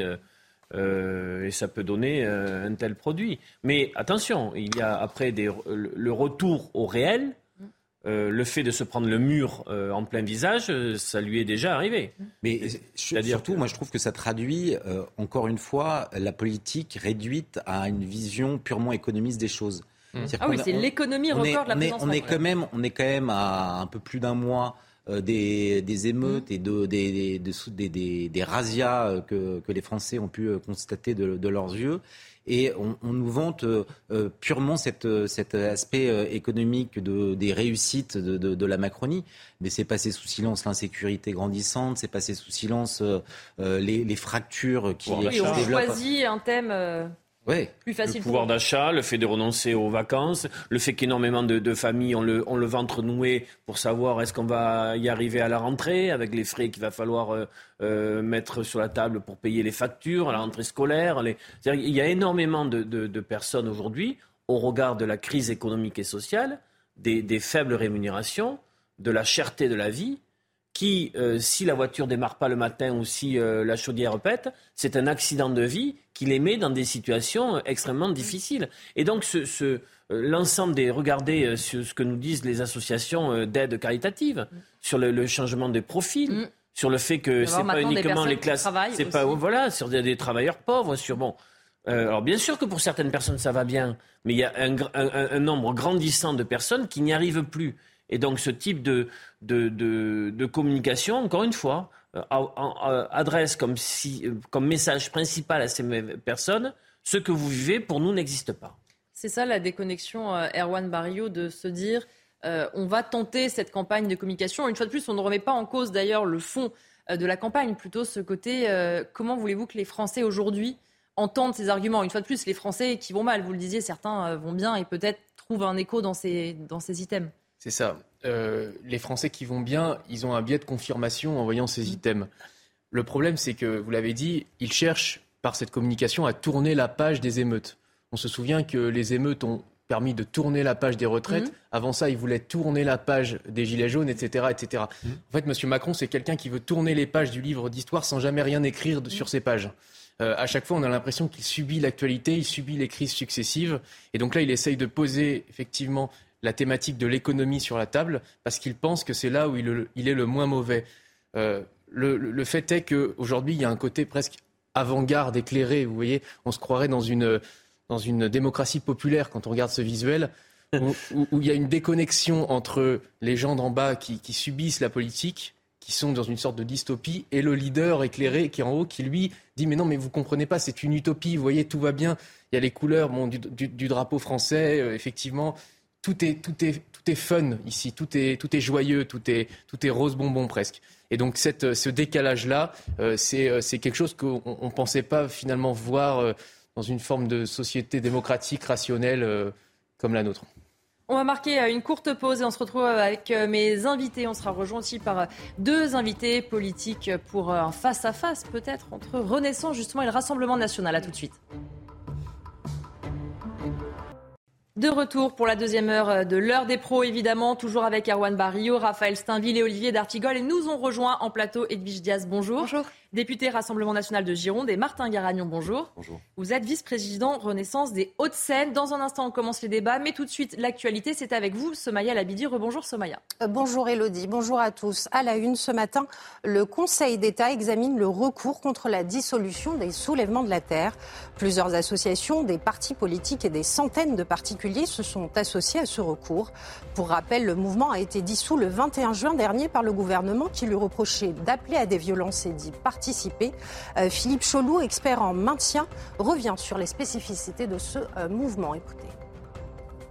C'est une, espèce de coordination, c'est un mouvement qui n'a pas vraiment de statut officiel, c'est vraiment un mouvement, non pas, une organisation en tant que telle, et, qui fédère tous les, tous les, dirais les, gens qui s'opposent de près ou de loin euh, à l'organisation de, grands projets, de grands projets qu'ils jugent inutiles et nocifs euh, euh, pour la nature. Donc c'est un, mouvement très large. Euh, très très je dirais pour employer un terme que j'aime pas beaucoup qui est à la mode mais qui, là est bien très inclusif voilà et qui rassemble majoritairement des écologistes de bonne foi et, puis aussi des idéologues, je dirais, euh, euh, d'extrême gauche. Les suites de la guerre en Ukraine, à présent, au moins 7 morts et 67 blessés dans une frappe contre un immeuble dans l'est du pays cette nuit. Les secouristes ont repris à l'aube la recherche de survivants dans les décombres. Euh, deux missiles russes seraient à l'origine de ce drame. Et puis les Bleus euh, jouent leur place en quart de finale. Les joueuses de l'équipe de France affronteront le Maroc aujourd'hui à 13h. Première de leur groupe, les Françaises sont les grandes favorites. Euh, toutefois, les Lyonnes de l'Atlas sont déterminées et veulent y croire elles aussi. Voilà pour l'essentiel de l'actualité à 10h, Elodie. Merci à vous, euh, Somaya Labidi. On va commencer en parlant de nouveau euh, de Marseille. Vous le voyez tout à l'heure, hein, les policiers restent marqués par l'affaire Eddy. Ils sont nombreux à avoir repris le travail hier, certes, après plusieurs jours d'arrêt maladie. Mais pour beaucoup, la motivation est en berne. Illustration avec ce sujet d'Adrien Spiteri. C'est un retour à reculons pour de nombreux policiers marseillais. Depuis deux semaines, ils étaient près d'un tiers en arrêt maladie dans la ville après l'incarcération d'un membre de la BAC accusé d'avoir blessé Eddy en marge des émeutes. Encore marqué, certains policiers sont démotivés. Aujourd'hui, ils se disent euh, on a rétabli euh, l'équilibre en France, on a, on a, on a arrêté ces violences urbaines, cette guérilla urbaine. Et en fait, quand il y a quelque chose qui ne va pas, ben, ça retombe sur le policier. La police, aujourd'hui, elle est dans un état, comme vous pouvez l'imaginer, dans un état de désespoir, dans un état de désarroi. Conséquence, beaucoup de policiers reprennent le service à minima et laissent certaines armes non létales au placard quand vous utilisez ces, armes, euh, ces armes ben, ça, peut, ça peut blesser grièvement des individus. Et à la fin de l'histoire, on a pu s'en rendre compte sur quelques affaires, en tout cas euh, pendant ces épisodes-là, c'est les policiers qui traînent, c'est les policiers qui vont en garde à vue. Clairement, euh, nous, Alliance, on leur demande de, de faire attention, de prendre toutes les précautions d'usage pour éviter justement de se mettre en insécurité juridique. Depuis l'affaire Eddy, et face à la pression, de nombreux policiers envisagent des reconversions professionnelles, selon les syndicats. Edwige Diaz, est-ce que vous comprenez d'abord leur colère et cette sorte de compromis trouvé? On reprend le travail, en revanche, strict minimum, on ne prend pas de risque pour être embêté derrière, pas de LBD, pas de grenade, pas d'interpellation entre guillemets violente oui, c'est terrible ce qui se passe pour les fonctionnaires de police et moi je voudrais tout d'abord leur témoigner euh, mon soutien. Euh, on a des policiers qui font un travail remarquable dans des conditions très difficiles et qui sont systématiquement lâchés par leur hiérarchie. Alors Monsieur Darmanin essaye un petit peu euh, de faire le grand écart, mais personne n'oubliera les propos que Emmanuel Macron avait tenus chez vos confrères de Brut quand il avait parlé de violence policière. Et le problème, c'est que c'est qu'il y a une forme de haine anti qui est exalté euh, à cause euh, de partis politiques d'extrême gauche, mmh. comme la NUPES par exemple, qui fait qu'aujourd'hui, les policiers euh, sont paralysés. En fait, ils mmh. s'auto-censurent. Là, ils se mettent en arrêt maladie. Ils désarment d'ailleurs, comme le voulait Jean-Luc Mélenchon. Voilà, ils s'auto-désarment, tout à fait. Ils mettent en application la volonté de Jean-Luc Mélenchon, parce qu'en fait, ils n'ont pas d'autre choix, parce que dès qu'ils font leur travail, qui est un travail difficile, je le répète, et souvent très mal payé, eh bien, ça leur retombe dessus. Et donc nous, nous souhaitons euh, leur témoigner notre soutien en instaurant, par exemple, la présomption de légitime défense euh, pour que les policiers puissent exercer leur travail dans des conditions apaisées. Parce qu'au final, si la police ne peut plus faire son travail, eh bien, c'est un autre droit qui va s'instaurer dans certaines zones. Et finalement, ce seront les honnêtes citoyens euh, qui seront lésés à cause de cette insécurité qui est déjà grande et qui peut devenir encore pire euh, si les forces de l'ordre ne sont plus en mesure de faire leur travail correctement. Martin Guéragnon, je voyais euh, réagir à ce que disait Edwige Diaz. Vous n'êtes pas d'accord, j'imagine? Non, pas du tout. C'est surtout une réécriture de l'histoire qui est totalement biaisée. Parce que lorsque vous dites, madame, que euh, les policiers se sentent abandonnés par la hiérarchie, je vais vous rappeler les propos de M. Vaux les propos de M. Nunes. Directeur de la police nationale. voilà, qui ont d'ailleurs fait grand bruit parce qu'ils ont apporté un soutien sans aucune altérité aux forces de l'ordre. Comme M. Darmanin rentre de Nouméa la première chose qu'il fait en descendant de l'avion, c'est d'aller dans un commissariat du 19e arrondissement à Paris, puis de recevoir les syndicats place Beauvau. Et d'ailleurs, je crois que c'est unanimement reconnu. Donc je veux bien que vous essayiez de mettre un peu d'huile sur le feu, mais en l'occurrence, les policiers savent très très bien qu'ils ont une hiérarchie qui les soutient au quotidien, d'un point de vue déjà moral et de considération, mais aussi d'un point de vue matériel. Vous êtes élu de la nation, vous êtes à l'Assemblée, vous savez très bien qu'il y a eu le vote de la LOPMI, cette fameuse loi d'orientation et de programmation du ministère de l'Intérieur, qui a donné des moyens colossaux et inédits aux forces de sécurité intérieure. Donc de dire que les forces de l'ordre sont laissées à l'abandon par leur hiérarchie, c'est absolument faux. En revanche, ce qui est partagé très largement en dehors des bancs euh, LFI, c'est effectivement qu'il y a euh, une déperdition du sens de l'autorité et une déconsidération dans leur expression, enfin dans leur, euh, quotidien de fonctionnaires de police. Ce sont évidemment des sujets qu'il faut et qui sont traités pas plus tard que ces dernières heures. Le ministre de, de l'Intérieur pardon, a demandé euh, que justement soient euh, mis sur la table les demandes des syndicats, que ce soit sur mm. l'anonymisation des procédures, que ce soit sur la protection euh, fonctionnelle et familiale pour les familles des policiers, parce que ça aussi c'est un sujet qui concerne les policiers au quotidien. Et quand vous parlez avec des policiers, j'ai eu sur votre antenne plusieurs fois l'occasion de faire des débats avec M. Mhm. Marc Lamola, mhm. qui est ancien policier et puis écrivain, euh, qui exprime de manière hors syndicale un euh, certain nombre de considérations de ses, de ses collègues et anciens collègues. C'est très clairement dit. Euh, leur demande, elle n'est pas tant d'un niveau d'un point de vue salarial, même si ça rentre aussi en considération. Oui, ça compte en Compte le paiement des heures sup, mm. la, revalorisation des, carrières, c'est pris en compte dans la LOPMI aussi. Mais l'aspect qui prime le plus, c'est justement la considération et les modalités d'exercice de, leur métier. Donc peut-être qu'effectivement, il y a une doctrine à revoir, peut-être qu'il y a des aménagements législatifs à faire, et on vous laissera aussi faire le travail, vous en tant que député, à l'Assemblée. On parle notamment de ce fameux article 144 du Code de procédure mmh. pénale qui définit les conditions de détention d'un policier. Il y a certainement des aménagements à faire. On va vous entendre à l'Assemblée et effectivement donner suite aussi aux paroles et aux promesses que vous faites. En l'occurrence, à l'heure actuelle, la hiérarchie de la police est en parfait soutien avec les policiers de terrain et ils le savent. Je ne suis pas d'accord, juste oui, sur, sur euh, le, soutien du gouvernement. Vous pouvez essayer de dire que M. Darmanin a essayé de ménager la chèvre et le chou. C'est ce qu'il a fait. Moi, je me souviens, il y a quelques années, je crois que c'était en 2018, à l'époque, c'était M. Castaner mm. euh, qui était ministre de l'Intérieur. J'avais accompagné euh, des policiers à Bordeaux euh, procéder à un jet de menottes, parce que déjà, ils n'en pouvaient plus. Et donc, la situation ne s'est pas améliorée. Et si vous me dites que tout va bien, que les policiers se sentent soutenus par les macronistes, expliquez-moi pourquoi bah, la, Cour des comptes, la Cour des comptes explique que nous atteignons des records en matière de démission des forces de l'ordre.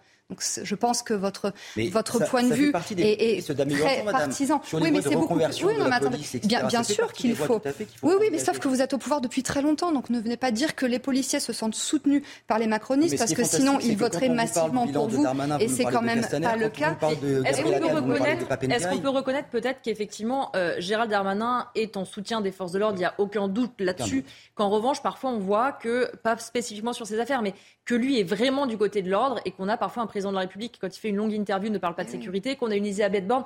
On sent un peu parfois euh, Gérald Darmanin un petit peu esselé dans sa volonté d'ordre et d'être au soutien des forces de l'ordre. Je vais vous rappeler le triptyque énoncé par le président de la République dans son entretien l'ordre, l'ordre, l'ordre. Donc de dire que le président n'est pas du côté de l'ordre alors qu'il le martèle dans cet entretien, il y a une ligne au gouvernement, c'est la ligne du président et euh, de Madame la Première ministre. Et cette ligne-là, elle est parfaitement incarnée par Monsieur Darmanin au ministère de l'Intérieur dans euh, ses fonctions de premier flic de France, comme on l'appelle. Et je pense que d'ailleurs, les forces de sécurité se sentent parfaitement incarnées par ce ministre-là. Ils le disent, ils le revendiquent. Peut-être que par le passé, c'était moins le cas, mais à l'heure actuelle, en l'occurrence, ils ont un ministre qui est au quotidien sur le terrain. Monsieur Darmanin fait des déplacements au quotidien dans des commissariats, à l'improviste d'ailleurs. Et d'ailleurs, il invite régulièrement des députés. On en a eu, je crois, de la France Insoumise. Oui, exactement, et un sénateur aussi. Vous avez eu aussi. Mhm. Moi, j'ai l'occasion souvent de voir euh, le député RN, Michael Taverne, qui est ancien policier, euh, avec qui on échange aussi sur ces sujets-là.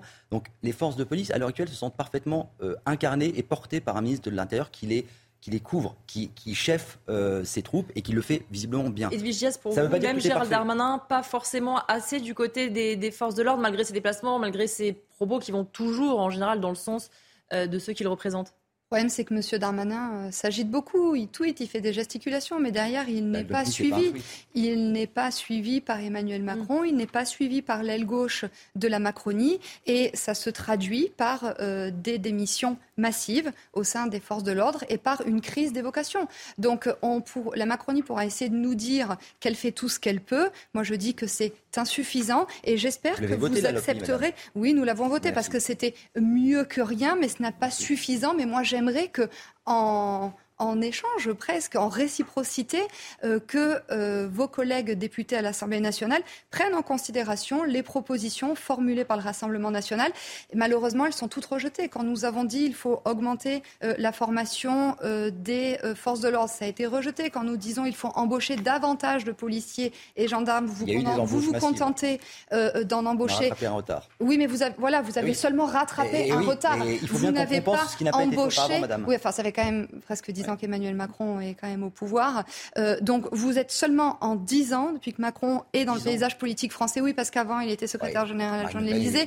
Mais oui, mais oui, oui, mais nous n'avons pas été encore euh, au pouvoir et je souhaite que nous y arriverons très vite. Comme ça, vous pourrez vous rendre compte que les mesures que nous proposons sont de bon sens. Donc je le dis, meilleure formation des policiers, meilleure rémunération des policiers, recrutement des policiers pour indiquer la crise des vocations et les crises de démission. Bah non, la preuve. vous proposiez des choses qu'on a déjà faites. Je vous laisse terminer. On va passer euh, à un autre euh, sujet. On va revenir maintenant sur la dissolution justement euh, de Civitas qui a été demandé par le ministre de l'Intérieur hier. On va voir justement le tweet de Gérald Darmanin qui disait l'antisémitisme n'a pas sa place dans notre pays. Je condamne fermement ces propos ignominieux et saisis le procureur de la République. Par ailleurs, j'ai demandé à mes services d'instruire la dissolution de Civitas. Alors ces propos, on le rappelle, hein, interviennent après des propos antisémites tenus lors d'une rencontre organisée pendant les universités d'été. Alors qui est derrière cette association? Eh bien, élément de réponse avec Dounia Tangour et Maxime Lavandier. Une fin bientôt actée pour l'organisation catholique intégriste Civitas. Sur ses réseaux sociaux, le ministre de l'Intérieur Gérald Darmanin dit avoir demandé à ses services d'instruire la dissolution du mouvement, et ce, suite aux propos antisémites tenus lors de l'université d'été de l'organisation fin juillet en Mayenne. L'antisémitisme n'a pas sa place dans notre pays. Je condamne fermement ces propos ignominieux et saisis le procureur de la République. Créée à l'aube des années 2000, Civitas n'en est pas à sa première controverse. Très active, l'organisation s'est faite connaître, notamment pour ses positionnements et ses actions choc. C'est un mouvement euh, qui euh, n'hésite pas de passer à l'acte euh, en empêchant par exemple des concerts de se tenir dans certaines églises, en tenant des propos ou des attitudes de caractère complotiste. On l'a vu pendant la crise sanitaire. En février dernier, par la voix de son président, Civitas avait appelé ses soutiens à une manifestation contre un projet de centre d'accueil de demandeurs d'asile à Saint-Brévin, en Loire-Atlantique.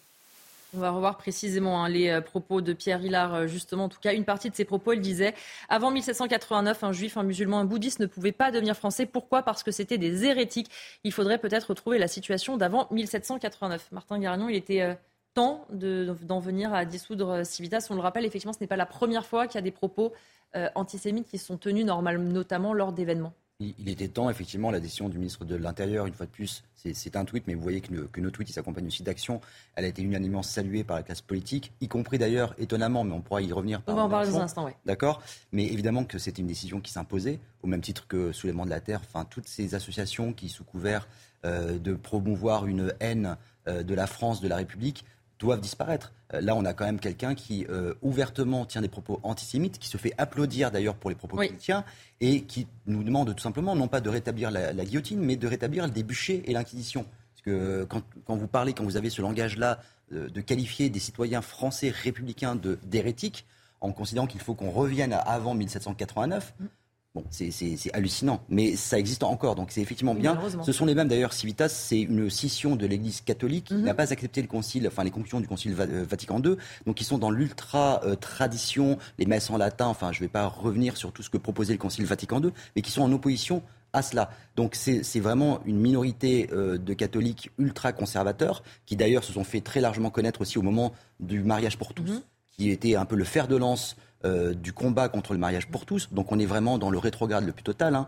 C'est-à-dire que si jamais vous êtes homosexuel, si vous êtes euh, juif, musulman, etc., vous n'avez pas votre place en France. En tout cas, pas dans leur modèle. Donc évidemment, ce sont des euh, propos qui sont largement condamnables. La justice fera son œuvre aussi. Cette association doit, doit être dissoute et la République ne peut pas tolérer en son sein ce type de propos.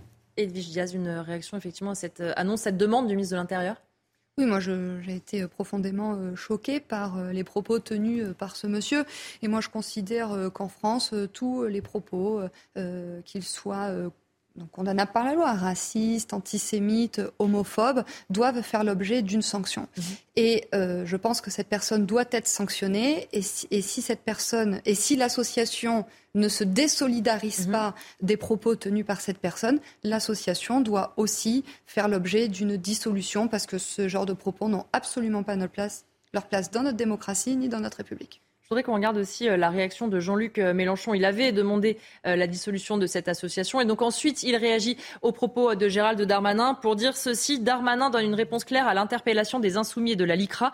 L'antisémitisme va être puni. Civitas sera dissous et le procureur de la République est saisi des propos de Pierre Hillard. Raphaël Steinville depuis ce tweet de Jean-Luc Mélenchon hier soir, il y a une partie de la classe politique, notamment chez Renaissance, euh, qui exprime un petit peu leur désarroi face à ce tweet en disant une partie de l'extrême gauche flirte aussi avec l'antisémitisme. À l'instant, une députée Renaissance dit et ne, pourquoi ne pas dissoudre la France insoumise pour lutter contre l'antisémitisme? C'est vrai que ce tweet de Jean-Luc Mélenchon, il est un peu euh, culotté, si j'ose dire. Il est culotté. On se souvient que c'est en 2019, euh, il participait à des rassemblements contre l'islamophobie aux côtés de d'organisations aujourd'hui euh, depuis 10 euh, août euh, que euh, à l'Assemblée un certain nombre de, parlementaires ont soutenu des, des propositions de, de, de loi plus que tendancieuses. Et puis j'ajouterais quand même pour, pour aussi non pas demander la dissolution de, de, de LFI, c'est pas du tout mon rôle, mais parfois m'interroger.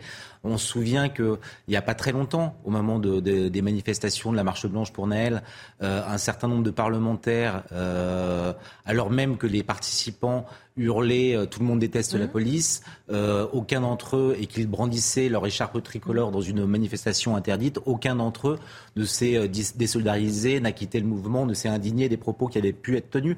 Donc j'inviterai quand même Jean-Luc Mélenchon et, et ses partisans un peu plus de mesures lorsqu'il euh, il se, il se félicite de ce genre de, décision. Olivier d'Artigol, euh, effectivement, cette, euh, cette indignation de Jean-Luc Mélenchon peut-être à géométrie euh, variable? Est-ce que ça vous étonne? Est-ce que après est-ce que, le, est que le problème aujourd'hui, c'est Civitas, les propos qui ont été tenus, propos applaudis d'ailleurs par l'assistant Oui, on n'a pas diffusé évidemment la vidéo, mais la problème de Jean-Luc Mélenchon. est ravi de. Je pense plutôt, pour tout vous dire, positif. Ça peut être les deux. Quand un, il y a une unanimité politique suite aux, propos de cette université Civitas. On peut, les moments d'unanimité politique sont assez rares dans notre pays. Donc on peut peut-être le saisir pour se dire que là, en l'occurrence, Don Tact, en effet, comme cela a été dit sur le plateau, euh, ce n'est pas acceptable, puisque c'est une proposition qui vise à, supprimer la nationalité et la citoyenneté euh, de nos compatriotes euh, au vu d'une appartenance religieuse. Bon, donc c'est insupportable. après, c'est le c'est la, résurgence d'une forme d'antisémitisme qui historiquement est, identifiée depuis longtemps dans une partie de l'extrême droite et donc c'est un, fond de sauce euh, voilà qui est toujours là. Euh, qui ressurgit avec le prisme cette actualité, ce qui ne veut pas dire qu'il n'y a pas d'autres formes d'antisémitisme euh, qui, se sont développées dans le pays. Je ne suis pas sur un, déni de, de cette réalité-là, tout en insistant, parce que ça, ça me tient vraiment à cœur dans le débat politique et public, qu'on peut être très ferme contre l'antisémitisme, mmh. très ferme, tout en ayant le droit de critiquer la politique de l'État d'Israël sur un certain nombre de sujets. On voit combien la société euh, israélienne aujourd'hui est mobilisée sur un certain nombre de sujets concernant justement la démocratie et la justice. C'est important de réaffirmer ça. Erwan Barrios, sur la effectivement euh, future dissolution sans doute euh, de Civitas, le ministre de l'Intérieur a eu raison euh, de frapper fort, de rappeler que l'antisémitisme n'est plus une opinion, n'est pas une opinion, mais bien un délit. Et pourtant, on le voit malheureusement quand on voit les menaces, les actes antisémites, et on voit aussi un certain complètement, antisémitisme complètement décomplexé aujourd'hui. Oui, absolument. Je pense qu'on est tous d'accord autour de cette table pour dire que le ministre de l'Intérieur a eu raison de frapper puisque l'antisémitisme est un fléau qui doit être combattu. Et je pense qu'effectivement, il y a une unanimité politique autour de cette question. Après, on voit bien qu'il y a deux personnes dans cette affaire qui ont tiré leur avantage politique.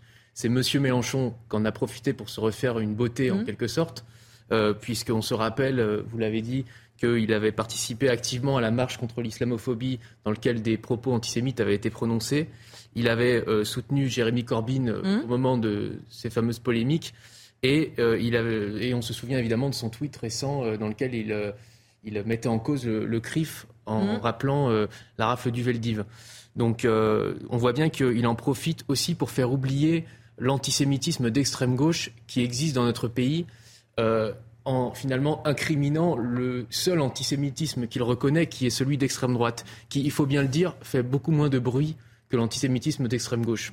on se souvient d'Edoui Plenel et de son papier euh, au moment euh, de la tuerie de Munich mmh. et, d'autres exemples. Et puis évidemment euh, l'islamisme dans notre pays de plus en plus prégnant qui a un vocable extrêmement virulent à l'encontre de nos compatriotes de confession juive. Après, le deuxième qui saisit l'opportunité politique qui lui est offerte, c'est quand même, enfin, c'est quand même Gérald Darmanin, mmh. qui ne fait rien par hasard ça a été rappelé sur ce plateau que c'est un homme extrêmement politique. C'est mhm. peut-être le ministre le plus politique du gouvernement. Donc qu'est-ce qu'il essaye de faire? En fait, c'est un signal envoyé à l'électorat de gauche en disant, vous voyez, je ne suis pas uniquement quelqu'un de droite, mhm. je suis aussi quelqu'un qui combat l'extrême droite, etc., etc.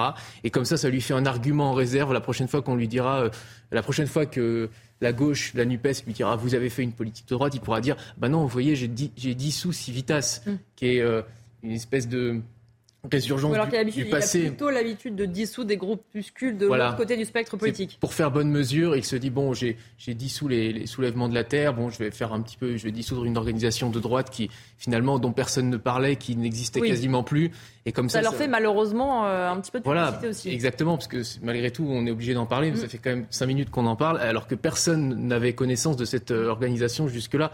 C'est une résurgence du passé finalement euh, que Gérald Darmanin, en quelque sorte, exhume pour son profit politique. Et euh, c'est une opération de recentrage en quelque sorte de Gérald Darmanin. Martin Guéragnon. Oui, si je peux me permettre, le, tweet de Mélenchon, euh, je ne suis pas tout à fait d'accord avec votre analyse. Pour moi, il est aussi crédible que le pèlerinage de Dieudonné à Auschwitz. C'est-à-dire que c'est une piètre tentative de se refaire une virginité euh, vis-à-vis de l'antisémitisme. de faire de la politique politicienne. Là-dessus, on est d'accord. C'est pathétique. C'est effectivement, il cherche à, engranger euh, on va dire, une certaine crédibilité, mais il faut quand même rappeler son adulation pour euh, l'antisémite Corbyn, il faut mm. rappeler les propos qu'il a eus très récemment sur le CRIF et son président, il faut rappeler euh, l'accueil héroïque que ces députés ont réservé aux terroristes Amouri, en parlant même de déportation, etc. Enfin, dire dans quel monde on est pour considérer que le tweet de Mélenchon suffirait à l'adouber dans son combat contre l'antisémitisme Il est euh, devenu, euh, moi je l'ai dénoncé depuis un certain temps, il, il était en voie de dieudonisation.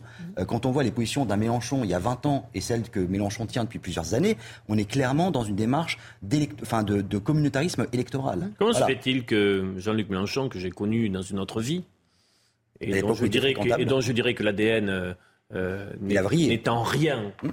Euh, porté sur ce que vous dites là, comment se fait-il que la justice française n'ait jamais condamné Jean-Luc Mélenchon, puisque ce que vous décrivez là euh, relève de la loi? Il aurait bah, dû donc être. Il n'a jamais lui-même tenu de propos antisémites. Alors que d'autres personnalités politiques ont pu être par le passé condamnées pour, des, de, la haine, de la haine. Et, d'ailleurs, vous remarquerez, ce sont plutôt, c'est plutôt l'antisémitisme d'extrême droite qui a été, qui s'exprime, qui s'est exprimé historiquement de manière beaucoup plus la des magistrats, décomplexée. Non, c'est simplement que M. Mélenchon a eu, on va dire, cette intelligence ou cette duplicité de ne jamais, pour le moment, tenir de propos qui sont tombés sous le coup de la loi, à la différence de M. Zemmour ou d'autres. Mais en soi, son attitude est parfaitement révélatrice de, euh, de, votre réponse est satisfaisante d'un fond antisémite. Enfin, ses fréquentations, ses organisations euh, politiques, sa participation à cette marche, je l'ai pas rappelé puisque l'exemple a déjà été donné mhm. deux fois, mais où quand même il faut rappeler qu'il y avait des petites filles qui portaient une étoile jaune. Mhm. Euh, enfin, c'était hallucinant.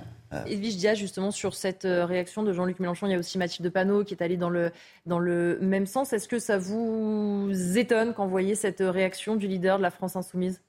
J'espère qu'il est sincère.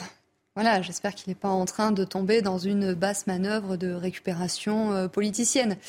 C'est vrai que de par les propos que lui et son groupe ont pu tenir euh, par euh, le passé, son groupe parlementaire donc, c'est vrai qu'on peut s'interroger sur l'insincérité de ce tweet. Mais voilà, je ne vais pas lui faire un procès d'intention.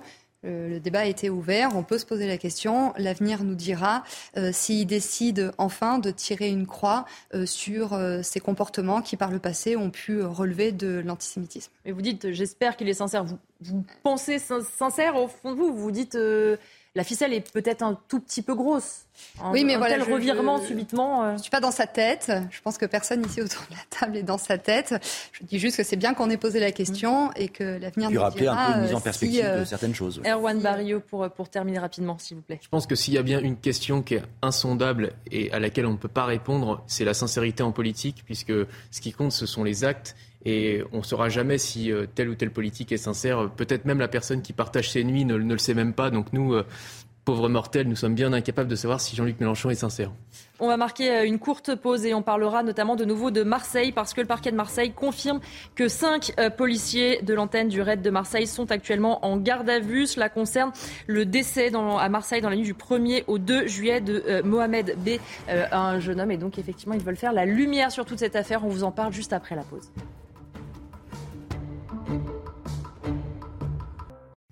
Dernière partie de l'heure des pros, on va parler maintenant des soulèvements de la terre sous le coup d'un décret de dissolution. Et aujourd'hui, le Conseil d'État examine un recours déposé par le collectif contre ce décret. Gérald Darmanin, quand il avait annoncé cette dissolution, avait qualifié euh, les soulèvements de la terre de groupuscules, les accusant, je cite, d'envahissement d'entreprise, d'exactions fortes contre les forces de l'ordre et d'appel à l'insurrection. Une note du ministère de l'Intérieur avait également reproché au collectif d'inciter et de participer à la commission de sabotage et dégradation matérielle. Alors d'abord, que représente concrètement ce collectif? Écoutez l'explication de Philippe Cholous, il est expert en maintien de l'ordre. C'est une, espèce de coordination, c'est un mouvement qui n'a pas vraiment de statut officiel, c'est vraiment un mouvement, non pas, une organisation en tant que telle et, qui fédère tous les, gens qui s'opposent de près ou de loin euh, à l'organisation de, grands projets, de grands projets qu'ils jugent inutiles et nocifs euh, pour la nature. Voilà. Donc c'est un, un, un, mouvement très large, euh, très très je dirais pour employer un terme que j'aime pas beaucoup, qui est à la mode, mais qui, qui là est bien très inclusif, voilà, et qui rassemble majoritairement des écologistes de bonne foi et, puis aussi des idéologues, je dirais, euh, euh, d'extrême gauche.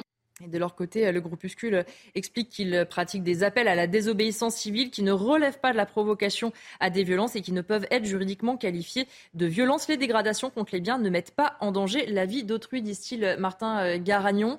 on entendait aussi l'avis de cet expert dire il y a un peu de tout dans les soulèvements de la terre. Il fallait aller jusqu'à la dissolution de cette association oui, je le rejoins. Effectivement, il y a un peu de tout. Il y a beaucoup d'idéologues euh, dangereux et nocifs.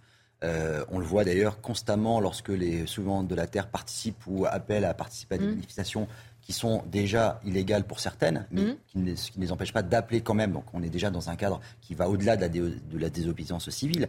Et ces manifestations donnent toujours, ou très souvent en tout cas, euh, l'occasion de débordements très violents avec les forces de l'ordre. Mmh. On pense aux méga-bassines de Sainte-Soline, mais on pense aussi, par exemple, moi je voyais euh, récemment, il y avait la, liaison ferroviaire entre Lyon et Turin. Euh, qui avait suscité une manifestation, quelques centaines de manifestants de soulèvement de la terre, il y avait eu des débordements très violents. Et d'ailleurs, à cette occasion, je rappelle qu'un sondage avait été mené auprès des sympathisants euh, écologie euh, Les Verts. 82% de leurs euh, sympathisants étaient en faveur du projet. Ce qui montre bien qu'il y a quand même aussi un peu une dichotomie, c'est-à-dire qu'ils sont pris un peu en otage, ces partis-là, par ces extrémistes, et c'est toujours la course à l'extrême dans, dans, cette démarche-là. Donc oui, moi je vais attendre la décision du Conseil d'État. Évidemment, je pense que tout ce qui sort du cadre républicain. Là, quand le ministre de l'Intérieur prend ces décisions-là, que ce soit pour euh, Civitas ou euh, Soulèvement de la Terre, il ne fait pas de politique, il fait mm. du républicanisme. C'est-à-dire qu'on laisse le commentaire politique aux oppositions, qui, lorsqu'on dissout une formation d'extrême droite, eh bien, euh, la droite va nous reprocher de le faire, ou quand on dissout une, euh, les semences de la terre, vous avez toute l'extrême gauche qui monte au créneau. Nous, c'est pas notre sujet. Notre sujet, c'est de respecter la loi pleine et entière et la République. Edwige Diaz sur euh, l'attente de cette décision du Conseil d'État et plus largement sur la dissolution euh, des soulèvements de la terre, avec effectivement peut-être parmi eux euh, des personnes de bonne foi, mais aussi beaucoup, on a vu les images de personnes violentes qui veulent en découdre avec les forces de l'ordre, avec les journalistes aussi sur place, souvent malheureusement. Euh, nous, au Rassemblement national, nous étions euh, bien évidemment euh, favorables à la dissolution des soulèvements de la terre. Avec ce recours auprès du Conseil d'État, j'espère que la justice ne sera pas instrumentalisée. Mmh. Et moi, je pense que c'est une bonne chose que les Français se rendent compte qu'aujourd'hui, le, le, motif, la cause écologiste peut être parfois instrumentalisé mmh. par par des nervis d'extrême gauche, par euh, des zadistes professionnels, par des adeptes du chaos. Et finalement, c'est l'ordre républicain euh, qui est euh, attaqué. Donc j'espère que la décision de justice ne viendra pas démanteler la décision de dissolution des soulèvements de la terre. nous, au Rassemblement national, nous sommes très vigilants quant à ces euh, actions euh, violentes hein, euh, qui sont menées par des groupuscules. Et d'ailleurs, à l'occasion du projet de loi de finances qui malheureusement a été adopté par 49.3, nous avions déposé un certain nombre d'amendements visant à empêcher euh, ces associations de bénéficier de réductions euh, fiscales. Mhm. Vous savez, en fait, quand les gens veulent leur faire un don, ils bénéficient donc d'une déduction fiscale. Et nous, nous avions dit, dès lors qu'une association euh, se met en marge de la République ou même s'oppose à la République quand elle appelle à la violence, quand elle prône un discours anti-flic, eh bien, on ne voit pas pourquoi c'est l'argent des contribuables qui devrait quelque part financer indirectement ces associations. Et je le regrette, malheureusement, même avant le 49.3, les macronistes n'avaient pas jugé bon de voter euh, pour notre amendement. Mais au moins, voilà, les, masques tombent, on s'en rend compte. Moi, je le dis, le jour où le Rassemblement national arrivera au pouvoir, le plus tôt sera le mieux, euh, c'est le vrai ordre qui reviendra dans notre pays. Je vous ai vu sourire, Olivier d'Artigol, euh, en entendant Edvigia notamment parler de ceux qui instrumentalisent cette écologie. Là, c'est vrai, quand on voit les soulèvements de la terre et quand on voit comment se terminent certaines manifestations, on est loin des revendications écologiques. Je ne me suis pas sanctivisé. non, tout simplement dire. Vous ne laissiez peut-être pas d'ailleurs. Hein. non. non, ce que je veux simplement dire, c'est qu'il est intéressant de, suivre la décision du Conseil d'État en termes de droit. Parce qu'en effet, le soulèvement de la terre soulève les. Selon, selon, les, selon le grand projet qu'il qualifie d'inutile contesté, ce n'est pas la même composition. Hmm. Il peut y avoir des associations locales, des syndicats, des, des... donc c'est une ça, la, forme évolue selon le territoire et le projet. Donc là, il y a une question de droit. Est-ce qu'on peut euh, est-ce qu'on peut euh, euh, interdire quelque chose qui en fait n'est pas une association, n'a pas des représentants légaux, etc. Donc c'est là d'ailleurs où il y a une certaine forme d'habileté sur le plan juridique des soulèvements de la terre. Première chose. Deuxième chose, je pense qu'il faut conserver le discernement. chacun est en droit notamment lorsqu'il habite un territoire et s'il conteste un projet. Et tous les projets ne sont pas défendables. Il peut y avoir mhm. aussi des projets par le passé qui nous auraient amenés dans le mur. Et il faut avoir, au regard du vivant, de la biodiversité, un peu d'ouverture d'esprit. Euh, moi, chaque fois, j'ai envie de, rappeler, c'est un argument de raison, où sont les violents et où sont ceux qui ne sont pas violents. C'est-à-dire que dans des mobilisations, vous avez des personnes qui ne sont pas uniquement des zadistes ou des militants, qui peuvent y compris être des citoyens, des riverains, qui ont parfaitement le droit, on peut euh, partager leur avis ou pas, de contester un projet. Euh, et donc, ils ont pu se mobiliser et n'atteindre en rien à l'ordre public. Moi, je ne défends jamais les destructions et je ne défends jamais euh, des, opérations, des opérations, qui pourraient, des opérations qui pourraient euh, euh, notamment se diriger contre les forces de l'ordre. Mais systématiquement, on l'a vécu sur le terrain des retraites, et là on, le vit sur des, sur des combats de, ce, de cette nature-là. Il y a des casseurs professionnels, il y a des black blocs, mmh. il y a des gens qui viennent sur le terrain, qui utilisent ces revendications, qui ne sont ni de près ni de loin associés, intéressés au sujet, en l'occurrence les bassines euh, telles que ça a pu alimenter le débat, et qui viennent simplement casser du flic. Mmh. Donc moi je suis pour qu'on vraiment on maintienne quand même ce discernement et sur euh, ces différents profils, qui certes peuvent être au même lieu, euh, au même moment, mais absolument pas sur les mêmes revendications et sur les mêmes comportements. Erwan Barrio, est-ce qu'effectivement il faudrait faire preuve de discernement, presque du cas par cas, plutôt que de tenter de dissoudre Comme on disait, les soulèvements de la Terre, ils revendiquent 150 000 personnes. On sait qu'effectivement, ce ne sont pas les 150 000 personnes qui vont aller euh, casser, qui vont s'en prendre aux forces de l'ordre, mais ils en font partie. En tout cas, aujourd'hui, on est face à un phénomène, c'est que toute organisation, quelle qu'elle soit, est sans arrêt débordée par ces extrêmes. Mhm. Et donc, est-ce que l'organisation n'était pas un moyen finalement de juguler ces extrêmes? Parce qu'on se doute que sur les 150 000, comme vous venez de le dire, Olivier, l'immense majorité était paisible et voulait simplement manifester. Et donc, est-ce que cette majorité-là n'était pas finalement le frein aux extrêmes? Ceux qui leur disaient, euh, bah non, on va pas, non, non, tu ne vas pas casser, euh, hors de question, etc. Aujourd'hui, que le mouvement va être dissous, est-ce que finalement ça va pas être pire qu'avant puisque ce sera une sorte de mouvement euh, fantomatique qui existera toujours, puisque comme l'a dit les soulèvements de la Terre, c'est leur élément de langage, on ne peut pas dissoudre un soulèvement, le soulèvement continuera d'exister, les violences seront toujours là, et ils seront peut-être même encore plus énervés qu'avant. Donc la mesure risque d'être vraiment contre-productive. Ce qu'on voit aussi, c'est qu'on a de plus en plus euh, d'activistes et euh, d'extrémistes qui justifient euh, leur violence en disant que finalement on est face à une urgence, que la planète est en train de se désagréger. Donc finalement, ils justifient leur violence à la fois par l'urgence et par la justice de leur cause. Et ça, ça, ça rappelle un petit peu les, euh, au siècle dernier, euh, finalement, ce qui avait fait Action Directe mhm. dans un tout autre registre. Là, euh, comme dit Régis Debray, on est passé du siècle rouge au siècle vert. Donc finalement, les nouvelles actions violentes sont plus portées par les, écologistes.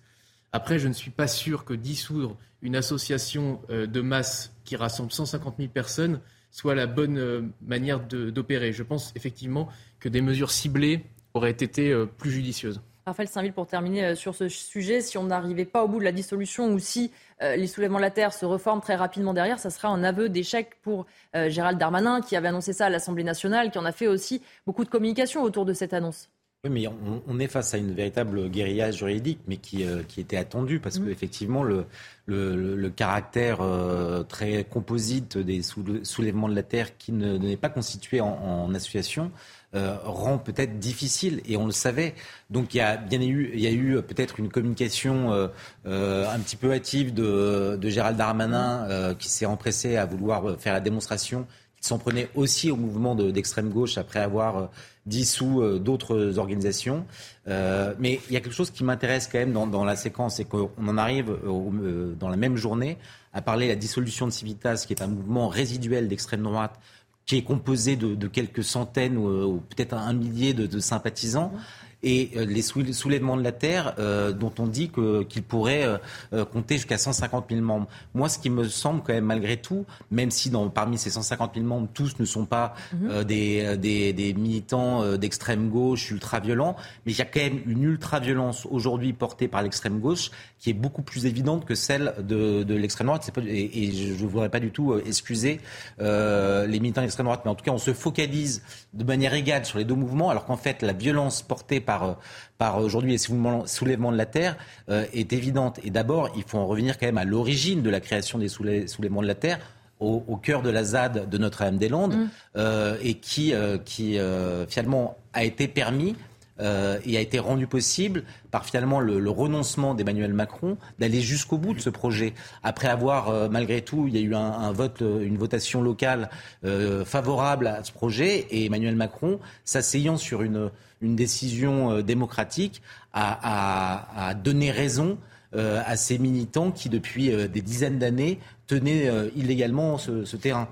Et c'est ce qui a permis, je pense, l'éclosion de ce mouvement et la violence et les violences qui, qui s'en suivent. On va changer de sujet euh, pour euh, parler de nouveau, comme je vous le disais, euh, de Marseille, puisque le parquet de Marseille confirme la garde à vue de cinq policiers de l'antenne de Marseille du RAID. Il ne s'agit pas de l'affaire d'Eddy, mais d'une autre affaire où un homme, Mohamed, 27 ans, avait été retrouvé mort. Nous sommes avec Tanguy Hamon du service police-justice de CNews. Tanguy, est-ce que vous pouvez nous expliquer un petit peu de quoi relève cette affaire? Eh bien oui, comme vous l'avez dit, euh, cinq policiers du raid de Marseille viennent d'être placés en garde à vue ce matin. L'information nous a été confirmée à l'instant par le parquet de Marseille. Euh, dans le même temps, d'autres policiers sont également auditionnés par, euh, par l'IGPN, mais là en qualité de témoins. Alors ces gardes à vue et ces auditions, elles interviennent dans le cadre d'une enquête pour la mort de Mohamed B, un homme âgé de 27 ans qui avait été retrouvé en arrêt cardiaque dans la rue à côté de son scooter. C'était dans la nuit du 1er au 2 juillet. Euh, selon les premiers éléments de l'enquête, euh, l'arrêt cardiaque aurait pu être causé par le tir d'un flashball au niveau du thorax. C'est donc pour cela que les, que les policiers sont, du RAID sont placés en garde à vue et que d'autres sont auditionnés comme simples témoins. Euh, tout l'enquête devra déterminer quelles ont été les circonstances du tir de ce flashball et euh, est-ce que ce tir était nécessaire. Point euh, avec vous, euh, notamment chez Thierry Cabane. Dans Midi News, Martin Garagnon, on parlait hein, tout à l'heure déjà des policiers de Marseille. Après, il y a aussi une justice qui doit suivre son cours. Mais quand on voit déjà à Marseille comment la détention, provisoire du policier soupçonné d'avoir tiré sur le jeune Eddy a, attiser euh, un petit peu euh, la colère. On se dit que euh, ça va être encore des jours compliqués pour la police à Marseille. Oui, on peut, on peut parfaitement être en soutien des forces de police et avoir confiance dans la justice de son pays. Je mm. pense qu'il ne faut pas chercher à opposer systématiquement police et justice. Mm. Il faut le rappeler, dans l'immense majorité des cas, les mm. policiers au quotidien travaillent main dans la main avec les juges. Donc il n'y a pas d'opposition comme on cherche aussi un peu à le faire croire ces derniers temps. On a des cas, il faut le rappeler aussi, 45 000 forces de, l'ordre sur le terrain au plus fort des euh, scènes de guérilla. Euh, c'est colossal. Et sur ces 45 000, euh, on dénombre malheureusement maintenant euh, un décès mmh. lié à l'intervention des forces de police. Euh, il faut toujours rappeler le professionnalisme, mmh. le sang-froid, la sérénité de l'exercice du maintien de l'ordre par ces professionnels lorsqu'ils sont mobilisés des nuits entières avec des volumes horaires incroyables. Il faut aussi rappeler que le maintien de l'ordre, ce n'est pas la fonction première d'un certain nombre de corps qui ont été sur le terrain. Mmh. La BAC, ce n'est pas sa fonction le maintien de l'ordre. La BRI ou le RAID, ce n'est pas leur, leur, fonction. Ils ont été appelés là pour sécuriser parce qu'on était dans une zone de tension extrême, dans une séquence de tension extrême. Et donc, lorsque euh, il y a le coup de feu, eh ben, tout le monde monte au front. Mais ça n'est pas, alors c'est pas pour les excuser, c'est juste pour contextualiser. Bien sûr. Euh, et y compris, euh, moi je suis assez souvent à Marseille, les scènes de chaos à Marseille, je les ai vues, rue Paradis, Saint-Ferrol, etc., les, les, vitrines pillées, etc. Quand vous êtes dans le feu de l'action, qu'il est 2 heures du matin, mmh. vous, que vous avez des centaines de silhouettes qui euh, déambulent à gauche, à droite, euh, on peut, voilà, et euh, les dégâts sont malheureux. Évidemment, c'est un drame. Le décès d'une personne en plus qui apparemment n'était pas liée aux émeutes est toujours un drame. Voilà, mais c'est pas parce qu'il y a un drame. Une fois de plus, c'est toujours le même débat sur les violences policières. il, y a, il, peut y avoir des violences de policiers. Mmh. Mais les violences policières, ça revient à dire que l'institution mmh. police est violente par essence. Ce n'est pas le cas en France, c'est le cas dans d'autres pays, ce n'est pas le cas en France, il faut le rappeler. Ceux qui veulent à tout prix nous comparer à des pays comme la Biélorussie, Cuba ou le Venezuela, non. Edwige Diaz, une réaction donc à cette euh, garde à vue de cinq euh, policiers euh, du RAID? Une, une réaction euh, empreinte de modération, parce que comme euh, ça a été rappelé euh, par votre collègue, l'enquête débute juste. On a besoin de contextualiser mmh. les événements, savoir qui faisait quoi. pour l'instant, les policiers sont en garde à vue, c'est-à-dire qu'ils ne sont pas euh, coupable et mhm. c'est une bonne chose. Donc la justice, euh, l'enquête fera son œuvre. Euh, mais je comprends que cette situation, donc dans le contexte que subissent les policiers, peut être sentie avec beaucoup de, douleur par les, les forces de l'ordre. Et moi, j'espère juste que la NUPES ne viendra pas jeter de l'huile sur le feu, ne viendra pas faire de la récupération politique avec ce drame et n'en profitera pas pour faire avancer son agenda anti-flic mmh. qui vise notamment euh, à désarmer la police ou pire, à parler de violences policières.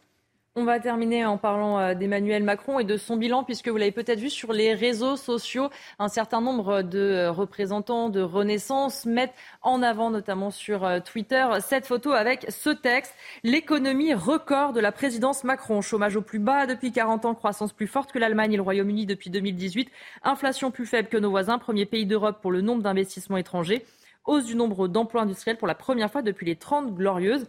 Edwige Diaz, ça vous surprend? Est-ce que, comme Carl Olive, vous diriez le chameau ne voit pas sa bosse? J'ai beaucoup aimé cette légende du député Carl Olive. Euh, on s'étouffe euh, quand, on voit cette bah, Tout va bien. Pourquoi on se plaint? Bon, euh, il faudra demander à Emmanuel Macron s'il envisage de mettre ce tract dans le compte de campagne de la liste européenne qui sera menée par Renaissance.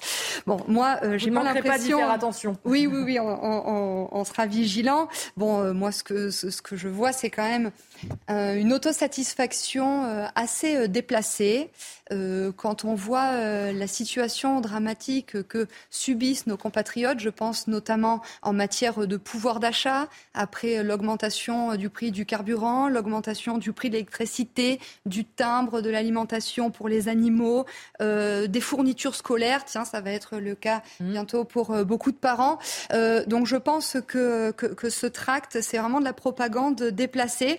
Mais si ce tract avait fait preuve d'honnêteté, on aurait pu parler d'autres records, le record de la dette, du déficit commercial, du prélèvement obligatoire, de la perte de pouvoir d'achat, de la défaillance des entreprises aussi, la démission des forces de l'ordre, de l'immigration. Bon, bref, euh, je pense. Ça sera peut-être d'autres actes après, voilà. c'est thème par thème. alors, faudra, on verra, on verra, on verra. Euh, Martin Garagnon, ce qu'on disait tout à l'heure aussi avec euh, mes invités, c'est qu'on ne remet pas en cause le fond et ces réussites-là, mais est-ce que vous pensez que pour les Français, c'est entendable de se dire, pour ceux qui n'arrivent pas à boucler les fins de mois, pour les classes moyennes qui de plus en plus euh, galèrent à la fin du mois, est-ce que ça peut véritablement avoir un écho? Est-ce que la stratégie de communication, elle peut être efficace alors je, souriais non pas à l'énoncé de votre question, mais au propos de Madame Diaz, parce qu'on retrouve les classiques du RN, le chantre d'une grandeur passée et d'une décadence présente, euh, vivre dans l'illusion et constater qu'en fait tout, mais tout va mal et que toute la faute d'Emmanuel Macron. Donc euh, ça me fait sourire parce que vous êtes dans le recyclage. Peu près le propos que vous, avez tenu, mais simplement vous sur, sur... ces propos. Bah, c'est un peu toujours le même, mois, les mêmes musiques, mais euh, sur le tract en lui-même, tout, tout, ne va pas bien, mais tout ne va pas mal. Mhm. Euh... Il fallait le mettre comme ça. non mais Olivier d'Artigol, c'est pas hyper faire le titre du tract. Non, vous allez pas, vous allez aller distribuer ça, sincèrement. Mettre en avant euh, des éléments qui, sur euh, la question économique qui sont factuellement vrais. Moi, enfin, vous me posiez la question, est-ce que c'est entendable, est-ce que mmh. c'est audible des... bon, Moi, je suis un militant de terrain. C'est-à-dire, je vais dans les marchés, je vais dans, peut-être vous-même distribuer ce tract le dimanche. Mais je le ferai. Dans ma mais alors, c'est un peu loin de chez moi. Moi, je suis dans les Hauts-de-Seine, mais je viendrai avec plaisir. Et CNews filmera. Euh, les marchés, les bistrots, les sorties de métro, etc. Ce qu'on entend euh, de la bouche des. Euh, là, on, a sorti il y a, il y a, quelques semaines un tract bilan sur euh, les, les, réalisations d'Emmanuel Macron. Oui. De, voilà la réaction immédiate des gens qui ouvraient le tract et qui nous interrogeaient, mais qu'est-ce que c'est que ça, etc., ils n'étaient pas, pour beaucoup, ils n'étaient pas au courant de certaines mesures.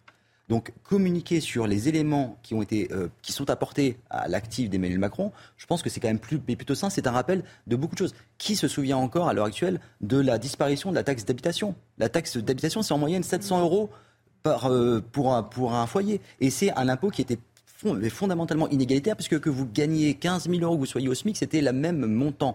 Donc qui se, qui se souvient de ça? Si ça, c'est pas une mesure de gauche, si vous voulez refaire le clivage gauche-droite, qui est-ce qui l'a fait? C'est Emmanuel Macron. C'est redonner concrètement du pouvoir d'achat aux Français. Pareil pour la redevance télévisuelle, elle a été euh, supprimée en, cohérence parce qu'elle était adossée à justement cette taxe d'habitation. Et d'ailleurs, taxe d'habitation, il faut le rappeler, qui a été intégralement compensée par l'État. Mmh. Donc les maires qui mmh. parfois, mmh. de mauvaise foi, vous expliquent qu'ils sont obligés d'augmenter la taxe foncière parce qu'on leur a enlevé la taxe d'habitation, c'est faux.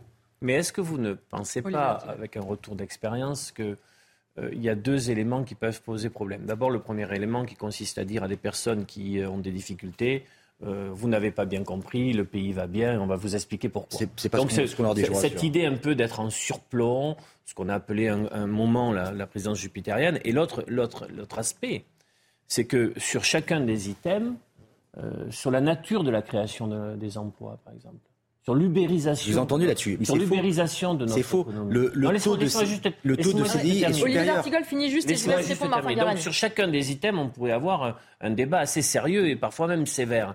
Mais est-ce que vous ne jugez pas que pour un, un, très, un très grand nombre de nos concitoyens qui ont la boule au ventre, qui se disent comment on va faire en septembre, par rapport aux factures, aux frais de rentrée scolaire, par rapport à, à la peur, la peur du lendemain, parce que moi je pense qu'un pays va bien si véritablement il a une espérance collective et si on se dit que les jours qui viennent seront meilleurs.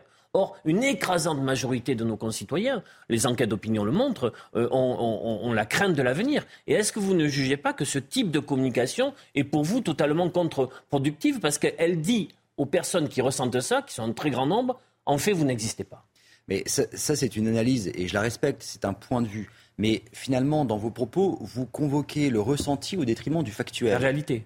C'est votre réalité. Non, parce que la réalité, ce sont justement les statistiques. Oui, ok, mais le ressenti compte. Mais le ressenti est souvent adossé à la réalité. Hein. Quand vous dites c'est la vérité, c'est un ressenti que beaucoup peuvent partager. Il n'y a aucun problème là-dessus, on peut en débattre. Mais le tract parle d'éléments factuels. Donc moi, je veux bien qu'on convoque des statistiques euh, quand ça arrange euh, le côté anti-Macron en disant le, le sentiment d'insécurité des Français, etc. Et qu'on réfute les statistiques quand c'est apporté au bilan d'Emmanuel Macron. Euh, moi, les statistiques, je les prends dans leur entièreté, quand elles sont favorables ou défavorables. Là, en l'occurrence, d'un point de vue économique. Prenons par exemple, typiquement, euh, l'exemple de, je crois que c'est le deuxième item, la croissance plus forte que l'Allemagne et le Royaume-Uni. C'est factuel. Alors, c'est factuel, mais à quel prix? Est-ce que c'est pas financé par la dette au lieu de. Euh, Vous avez vu l'évolution des, des dettes de nos voisins européens C'est la question. C'est la question. Mais on finance, on finance cette croissance par la dette. Et là, vous allez voir le budget qui. Non, mais est-ce que c'est ça? Mais oui. lorsque vous avez, lorsque vous avez, alors après, on va peut-être pas entrer dans les ah ben, détails. on rentre pas dans les détails maintenant. un élément très, un, élément très factuel. Lorsque vous vous endettez avec des taux euh, réels négatifs, oui, c'est, c'est, ce que ça. N'importe quel économiste vous dira qu'il alors il faire. Et vous, à titre individuel, demain, vous achetez votre euh, appartement à un taux euh, d'intérêt plus personne ne peut acheter négatif. Son appartement aujourd'hui. Maintenant, non. Mais il y a quelques années, quand les taux d'intérêt étaient négatifs, et ce qui était le cas de la France, le taux à 10 ans était négatif. À s'endetter. Euh, quitte à, donner l'illusion que tout va bien. Mais en fait, l'endettement en soi, c'est pas bon ou mauvais. L'endettement, il est bon ou mauvais en fonction du contexte, et notamment en fonction des taux d'intérêt réels. Le contexte, aujourd'hui économique est favorable à, poursuivre cet endettement de, la non, Non, puisque justement là, on est en phase de désendettement, et c'est ah, d'ailleurs ce qui on le voit, on le voit, tellement, tellement vrai qu'aujourd'hui, c'est d'ailleurs ce qui nous est reproché. Oui, mais c'est justement maintenant qu'on est en phase aussi de désendettement. On a fait face au Covid, et je crois que ça a été salué par les Français. le premier discours de politique générale d'Edouard Philippe qui s'était engagé avant le Covid, monsieur. Avant le Covid, monsieur. Ah donc et, alors, vous je pense que, la, gestion. vous pensez que la dette Covid. Euh, je pense que la gestion du Covid a été euh, saluée par les Français et quand on voit les dégâts et vous parliez, Madame, de faillite des entreprises, en France, on est le pays qui dont le tissu économique a le mieux résisté en Europe. C'est nous qui avons eu le moins de faillites. On a permis à des dizaines de milliers de PME et d'emplois d'être maintenus. parce qu'après on va devoir euh, passer l'antenne à notre camarade euh, Thierry Cabane. Mais euh, en un mot, cette, ce, tract qu'on voit, vous dites il, il sert à quoi? Méthode Coué, on essaye coûte que coûte de faire passer des arguments. Il faut faire savoir ce qu'on fait, comme le dit Martin Garagnon. Alors il sert à plusieurs choses. Déjà, c'est je le pense sincèrement, préparer le lancement de la campagne des élections européennes de la Macronie. Mais il sert aussi à euh, masquer l'échec euh, des 100 jours. On nous avait promis le réenchantement, l'apaisement. Finalement, on a un remaniement ministériel inutile, on a des émeutes et on a une guerre fiscale qui est menée euh, contre les Français. Et donc, je pense qu'Emmanuel Macron a entendu que presque 80% des Français ne sont pas satisfaits en matière de promesses, notamment consécutives euh, aux, 100 jours. Donc là, en fait, il essaye un petit peu de se refaire la cerise, mais c'est très maladroit et surtout, je pense que ça ne convaincra personne. L'inflation, elle est très élevée. Les Français ont perdu du pouvoir d'achat. Les entreprises, malheureusement, sont confrontées à de la faillite. Et ça, ce sont les chiffres. Merci. Monsieur. 12 millions de foyers ont reçu de l'argent. Je vous donne Nous n'avons plus le temps. Merci à tous les cinq d'avoir été mes invités. Merci à Samuel Vasselin, à Briac Japio, à la réalisation Jean-Luc euh, Lombard, à la vision de Mick Raymond et au son Rodrigue Le Prado. Tout de suite, évidemment, c'est Thierry Cabane pour Midi News.